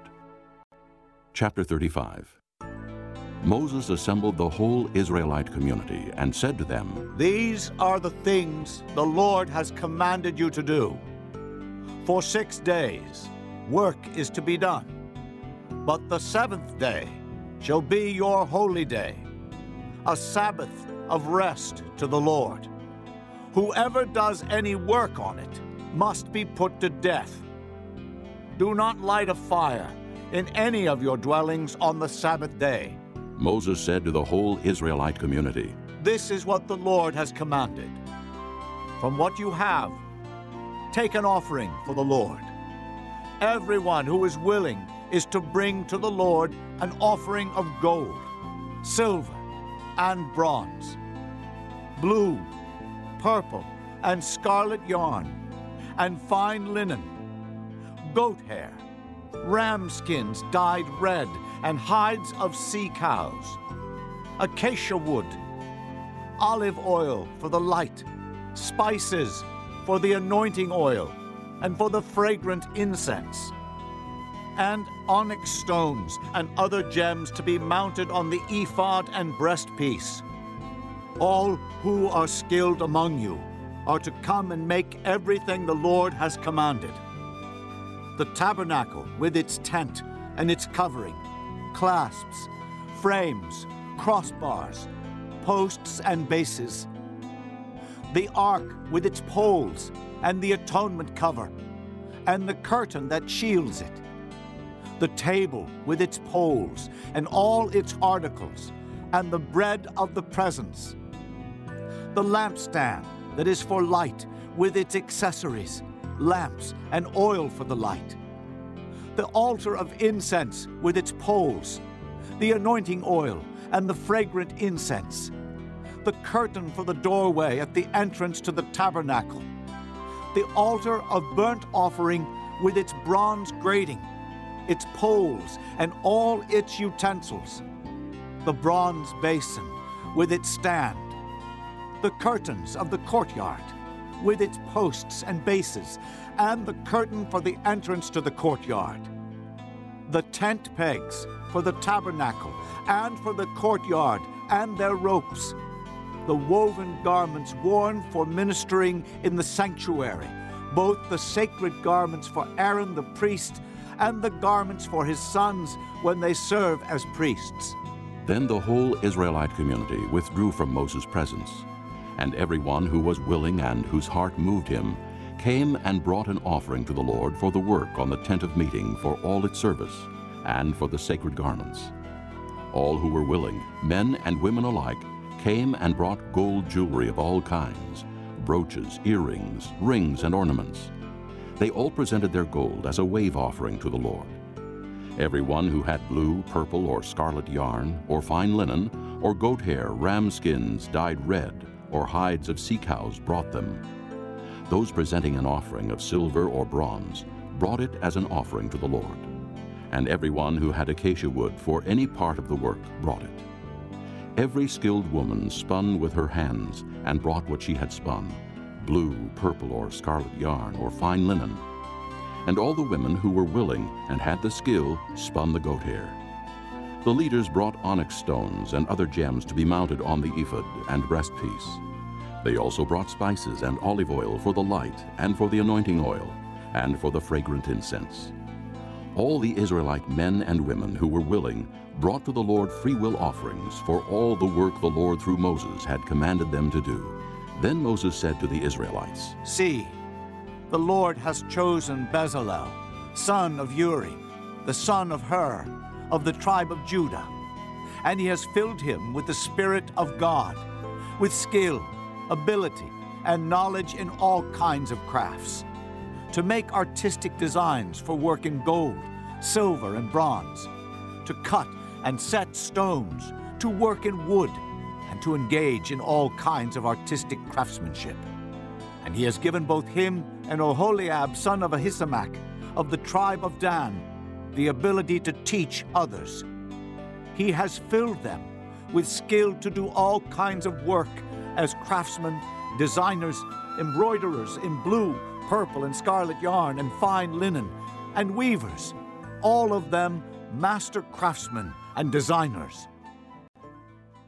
Chapter 36 so Bezalel, Oholiab, and every skilled person to whom the Lord has given skill and ability to know how to carry out all the work of constructing the sanctuary are to do the work just as the Lord has commanded. Then Moses summoned Bezalel and Oholiab, and every skilled person to whom the Lord had given ability, and who was willing to come and do the work.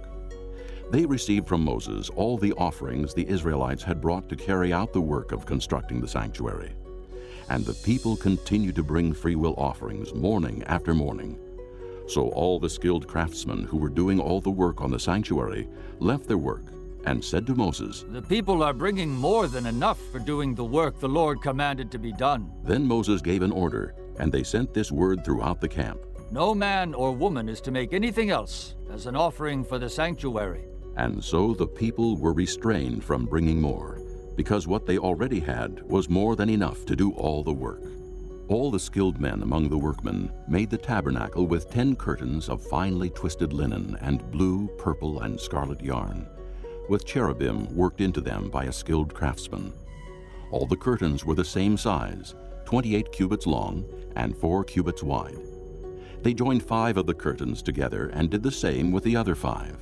Then they made loops of blue material along the edge of the end curtain in one set, and the same was done with the end curtain in the other set. They also made 50 loops on one curtain and 50 loops on the end curtain of the other set, with the loops opposite each other. Then they made 50 gold clasps and used them to fasten the two sets of curtains together, so that the tabernacle was a unit. They made curtains of goat hair for the tent over the tabernacle, 11 altogether. All 11 curtains were the same size, 30 cubits long and 4 cubits wide. They joined five of the curtains into one set and the other six into another set. Then they made 50 loops along the edge of the end curtain in one set, and also along the edge of the end curtain in the other set. They made 50 bronze clasps to fasten the tent together as a unit. Then they made for the tent a covering of ram skins dyed red, and over that a covering of hides of sea cows. They made upright frames of acacia wood for the tabernacle. Each frame was 10 cubits long and a cubit and a half wide, with two projections set parallel to each other. They made all the frames of the tabernacle in this way. They made 20 frames for the south side of the tabernacle, and made 40 silver bases to go under them, two bases for each frame, one under each projection. For the other side, the north side of the tabernacle, they made 20 frames and 40 silver bases, two under each frame. They made six frames for the far end, that is, the west end of the tabernacle, and two frames were made for the corners of the tabernacle at the far end. At these two corners, the frames were double from the bottom all the way to the top and fitted into a single ring. Both were made alike. So there were eight frames and 16 silver bases, two under each frame. They also made crossbars of acacia wood, five for the frames on one side of the tabernacle, five for those on the other side, and five for the frames on the west at the far end of the tabernacle. They made the center crossbar so that it extended from end to end at the middle of the frames. They overlaid the frames with gold and made gold rings to hold the crossbars. They also overlaid the crossbars with gold. They made the curtain of blue, purple, and scarlet yarn and finely twisted linen, with cherubim worked into it by a skilled craftsman. They made four posts of acacia wood for it and overlaid them with gold. They made gold hooks for them and cast their four silver bases. For the entrance to the tent, they made a curtain of blue, purple, and scarlet yarn and finely twisted linen, the work of an embroiderer. And they made five posts with hooks for them. They overlaid the tops of the posts and their bands with gold and made their five bases of bronze. Chapter 37 Bezalel made the ark of acacia wood two and a half cubits long, a cubit and a half wide, and a cubit and a half high. He overlaid it with pure gold, both inside and out, and made a gold molding around it. He cast four gold rings for it, and fastened them to its four feet, with two rings on one side and two rings on the other. Then he made poles of acacia wood, and overlaid them with gold. And he inserted the poles into the rings on the sides of the ark to carry it. He made the atonement cover of pure gold, two and a half cubits long and a cubit and a half wide. Then he made two cherubim out of hammered gold at the ends of the cover. He made one cherub on one end and the second cherub on the other. At the two ends he made them of one piece with the cover. The cherubim had their wings spread upward, overshadowing the cover with them. The cherubim faced each other, looking toward the cover. They made the table of acacia wood, two cubits long, a cubit wide, and a cubit and a half high. Then they overlaid it with pure gold, and made a gold molding around it. They also made around it a rim, a handbreadth wide, and put a gold molding on the rim. They cast four gold rings for the table, and fastened them to the four corners, where the four legs were. The rings were put close to the rim to hold the poles used in carrying the table. The poles for carrying the table were made of acacia wood, and were overlaid with gold and they made from pure gold the articles for the table, its plates and dishes and bowls, and its pitchers for the pouring out of drink offerings.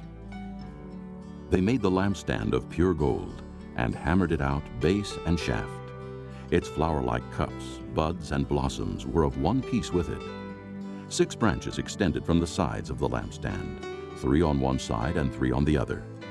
Three cups shaped like almond flowers with buds and blossoms were on one branch, three on the next branch, and the same for all six branches extending from the lampstand. And on the lampstand were four cups shaped like almond flowers with buds and blossoms. One bud was under the first pair of branches, extending from the lampstand, a second bud under the second pair, and a third bud under the third pair, six branches in all. The buds and the branches were all of one piece with the lampstand, hammered out of pure gold. They made its seven lamps, as well as its wick trimmers and trays, of pure gold. They made the lampstand and all its accessories from one talent of pure gold. They made the altar of incense out of acacia wood. It was square, a cubit long and a cubit wide, and two cubits high, its horns of one piece with it.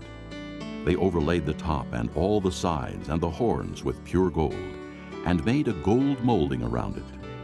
They made two gold rings below the molding, two on opposite sides, to hold the poles used to carry it. They made the poles of acacia wood and overlaid them with gold. They also made the sacred anointing oil and the pure, fragrant incense, the work of a perfumer. Chapter 38 They built the altar of burnt offering of acacia wood, three cubits high. It was square, five cubits long and five cubits wide. They made a horn at each of the four corners, so that the horns and the altar were of one piece, and they overlaid the altar with bronze. They made all its utensils of bronze, its pots, shovels, sprinkling bowls, meat forks, and fire pans. They made a grating for the altar, a bronze network to be under its ledge, halfway up the altar. They cast bronze rings to hold the poles for the four corners of the bronze grating. They made the poles of acacia wood and overlaid them with bronze. They inserted the poles into the rings so they would be on the sides of the altar for carrying it. They made it hollow out of boards. They made the bronze basin and its bronze stand from the mirrors of the women who served at the entrance to the tent of meeting. Next, they made the courtyard. The south side was a hundred cubits long and had curtains of finely twisted linen, with twenty posts and twenty bronze bases, and with silver hooks and bands on the posts. The north side was also a hundred cubits long, and had twenty posts and twenty bronze bases, with silver hooks and bands on the posts. The west end was fifty cubits wide, and had curtains with ten posts and ten bases, with silver hooks and bands on the posts. The east end, toward the sunrise, was also fifty cubits wide. Curtains fifteen cubits long were on one side of the entrance, with three posts and three bases, and curtains fifteen cubits long were on the other side of the entrance to the courtyard, with three posts and three bases. All the curtains around the courtyard were of finely twisted linen. The bases for the posts were bronze. The hooks and bands on the posts were silver, and their tops were overlaid with silver. So all the posts of the courtyard had silver bands. The curtain for the entrance to the courtyard was of blue, purple, and scarlet yarn and finely twisted linen, the work of an embroiderer. It was twenty cubits long, and like the curtains of the courtyard, five cubits high, with four posts and four bronze bases. Their hooks and bands were silver, and their tops were overlaid with silver. All the tent pegs of the tabernacle and of the surrounding courtyard were bronze. These are the amounts of the materials used for the tabernacle, the tabernacle of the testimony, which were recorded at Moses' command by the Levites under the direction of Ithamar, son of Aaron the priest. Bezalel, son of Uri, the son of Hur, of the tribe of Judah, made everything the Lord commanded Moses. With him was Oholiab, son of Ahisamach of the tribe of Dan, a craftsman and designer, and an embroiderer in blue, purple, and scarlet yarn and fine linen. The total amount of the gold from the wave offering used for all the work on the sanctuary was 29 talents and 730 shekels, according to the sanctuary shekel. The silver obtained from those of the community who were counted in the census was 100 talents and 1,775 shekels, according to the sanctuary shekel. One beka per person, that is, half a shekel, according to the sanctuary shekel, from everyone who had crossed over to those counted, 20 years old or more, a total of 603,550 men. The 100 talents of silver were used to cast the bases for the sanctuary and for the curtain. 100 bases from the 100 talents, one talent for each base. They used the 1,775 shekels to make the hooks for the posts, to overlay the tops of the posts, and to make their bands. The bronze from the wave offering was 70 talents and 2,400 shekels. They used it to make the bases for the entrance to the tent of meeting, the bronze altar with its bronze grating and all its utensils, the bases for the surrounding courtyard and those for its entrance, and all the tent pegs for the tabernacle, and those for the surrounding courtyard. Chapter 39 From the blue, purple, and scarlet yarn they made woven garments for ministering in the sanctuary. They also made sacred garments for Aaron, as the Lord commanded Moses. They made the ephod of gold and of blue, purple, and scarlet yarn, and of finely twisted linen. They hammered out thin sheets of gold, and cut strands to be worked into the blue, purple, and scarlet yarn and fine linen, the work of a skilled craftsman. They made shoulder pieces for the ephod, which were attached to two of its corners so it could be fastened. Its skillfully woven waistband was like it, of one piece with the ephod, and made with gold, and with blue, purple, and scarlet yarn, and with finely twisted linen, as the Lord commanded Moses. They mounted the onyx stones in gold filigree settings, and engraved them like a seal with the names of the sons of Israel. Then they fastened them on the shoulder pieces of the ephod as memorial stones for the sons of Israel, as the Lord commanded Moses. They fashioned the breastpiece, the work of a skilled craftsman. They made it like the ephod, of gold and of blue, purple, and scarlet yarn, and of finely twisted linen. It was square, a span long and a span wide, and folded double. Then they mounted four rows of precious stones on it. In the first row there was a ruby, a topaz, and a beryl. In the second row, a turquoise, a sapphire, and an emerald. In the third row, a jacinth, an agate, and an amethyst. In the fourth row, a chrysolite, an onyx, and a jasper. They were mounted in gold filigree settings. There were twelve stones, one for each of the names of the sons of Israel, each engraved like a seal with the name of one of the twelve tribes. For the breastpiece they made braided chains of pure gold, like a rope. They made two gold filigree settings and two gold rings, and fastened the rings to two of the corners of the breastpiece.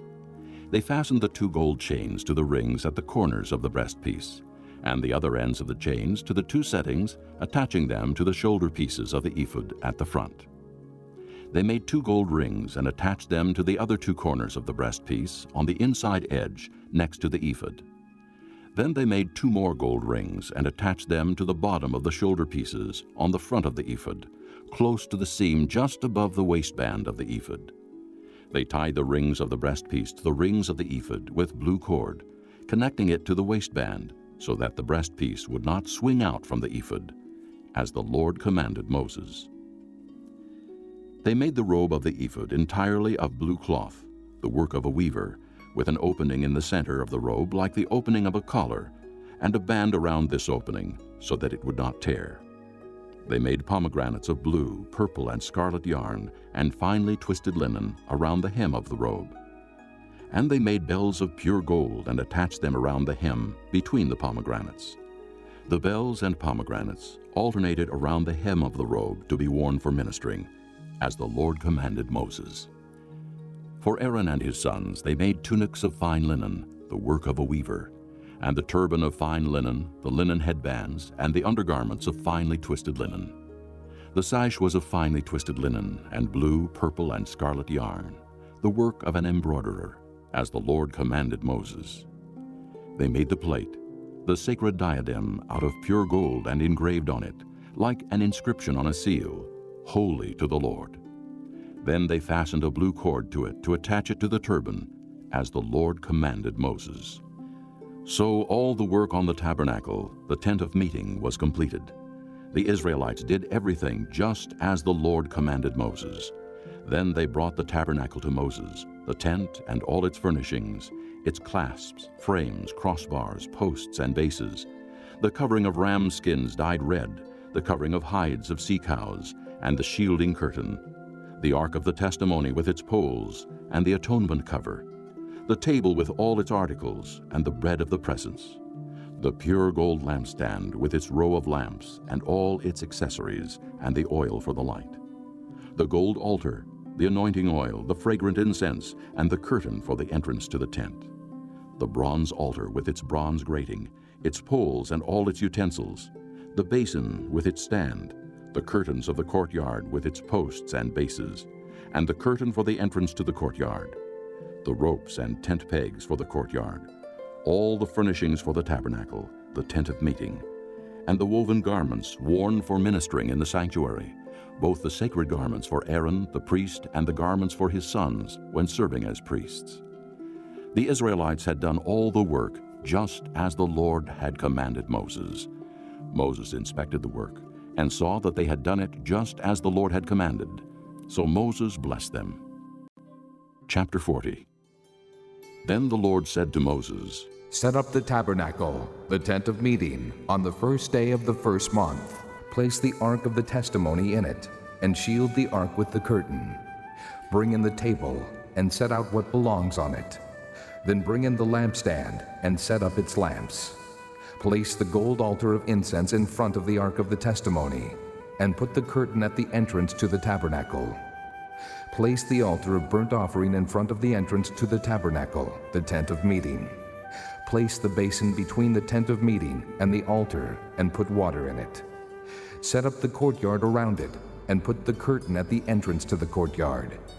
Take the anointing oil, and anoint the tabernacle and everything in it. Consecrate it, and all its furnishings, and it will be holy.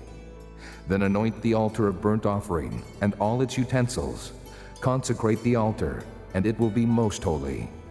Anoint the basin and its stand, and consecrate them. Bring Aaron and his sons to the entrance to the tent of meeting, and wash them with water. Then dress Aaron in the sacred garments. Anoint him and consecrate him, so he may serve me as priest. Bring his sons and dress them in tunics. Anoint them, just as you anointed their father, so they may serve me as priests. Their anointing will be to a priesthood that will continue for all generations to come. Moses did everything just as the Lord commanded him. So the tabernacle was set up on the first day of the first month in the second year. When Moses set up the tabernacle, he put the bases in place, erected the frames, inserted the crossbars, and set up the posts. Then he spread the tent over the tabernacle and put the covering over the tent, as the Lord commanded him. He took the testimony and placed it in the ark, attached the poles to the ark, and put the atonement cover over it. Then he brought the ark into the tabernacle, and hung the shielding curtain, and shielded the ark of the testimony, as the Lord commanded him. Moses placed the table in the tent of meeting on the north side of the tabernacle, outside the curtain, and set out the bread on it before the Lord, as the Lord commanded him. He placed the lampstand in the tent of meeting opposite the table on the south side of the tabernacle, and set up the lamps before the Lord, as the Lord commanded him. Moses placed the gold altar in the tent of meeting in front of the curtain, and burned fragrant incense on it, as the Lord commanded him. Then he put up the curtain at the entrance to the tabernacle. He set the altar of burnt offering near the entrance to the tabernacle, the tent of meeting, and offered on it burnt offerings and grain offerings, as the Lord commanded him. He placed the basin between the tent of meeting and the altar, and put water in it for washing. And Moses and Aaron and his sons used it to wash their hands and feet. They washed whenever they entered the tent of meeting or approached the altar, as the Lord commanded Moses. Then Moses set up the courtyard around the tabernacle and altar, and put up the curtain at the entrance to the courtyard. And so Moses finished the work. Then the cloud covered the tent of meeting, and the glory of the Lord filled the tabernacle. Moses could not enter the tent of meeting because the cloud had settled upon it, and the glory of the Lord filled the tabernacle. In all the travels of the Israelites, whenever the cloud lifted from above the tabernacle, they would set out. But if the cloud did not lift, they did not set out, until the day it lifted. So the cloud of the Lord was over the tabernacle by day, and fire was in the cloud by night, in the sight of all the house of Israel during all their travels.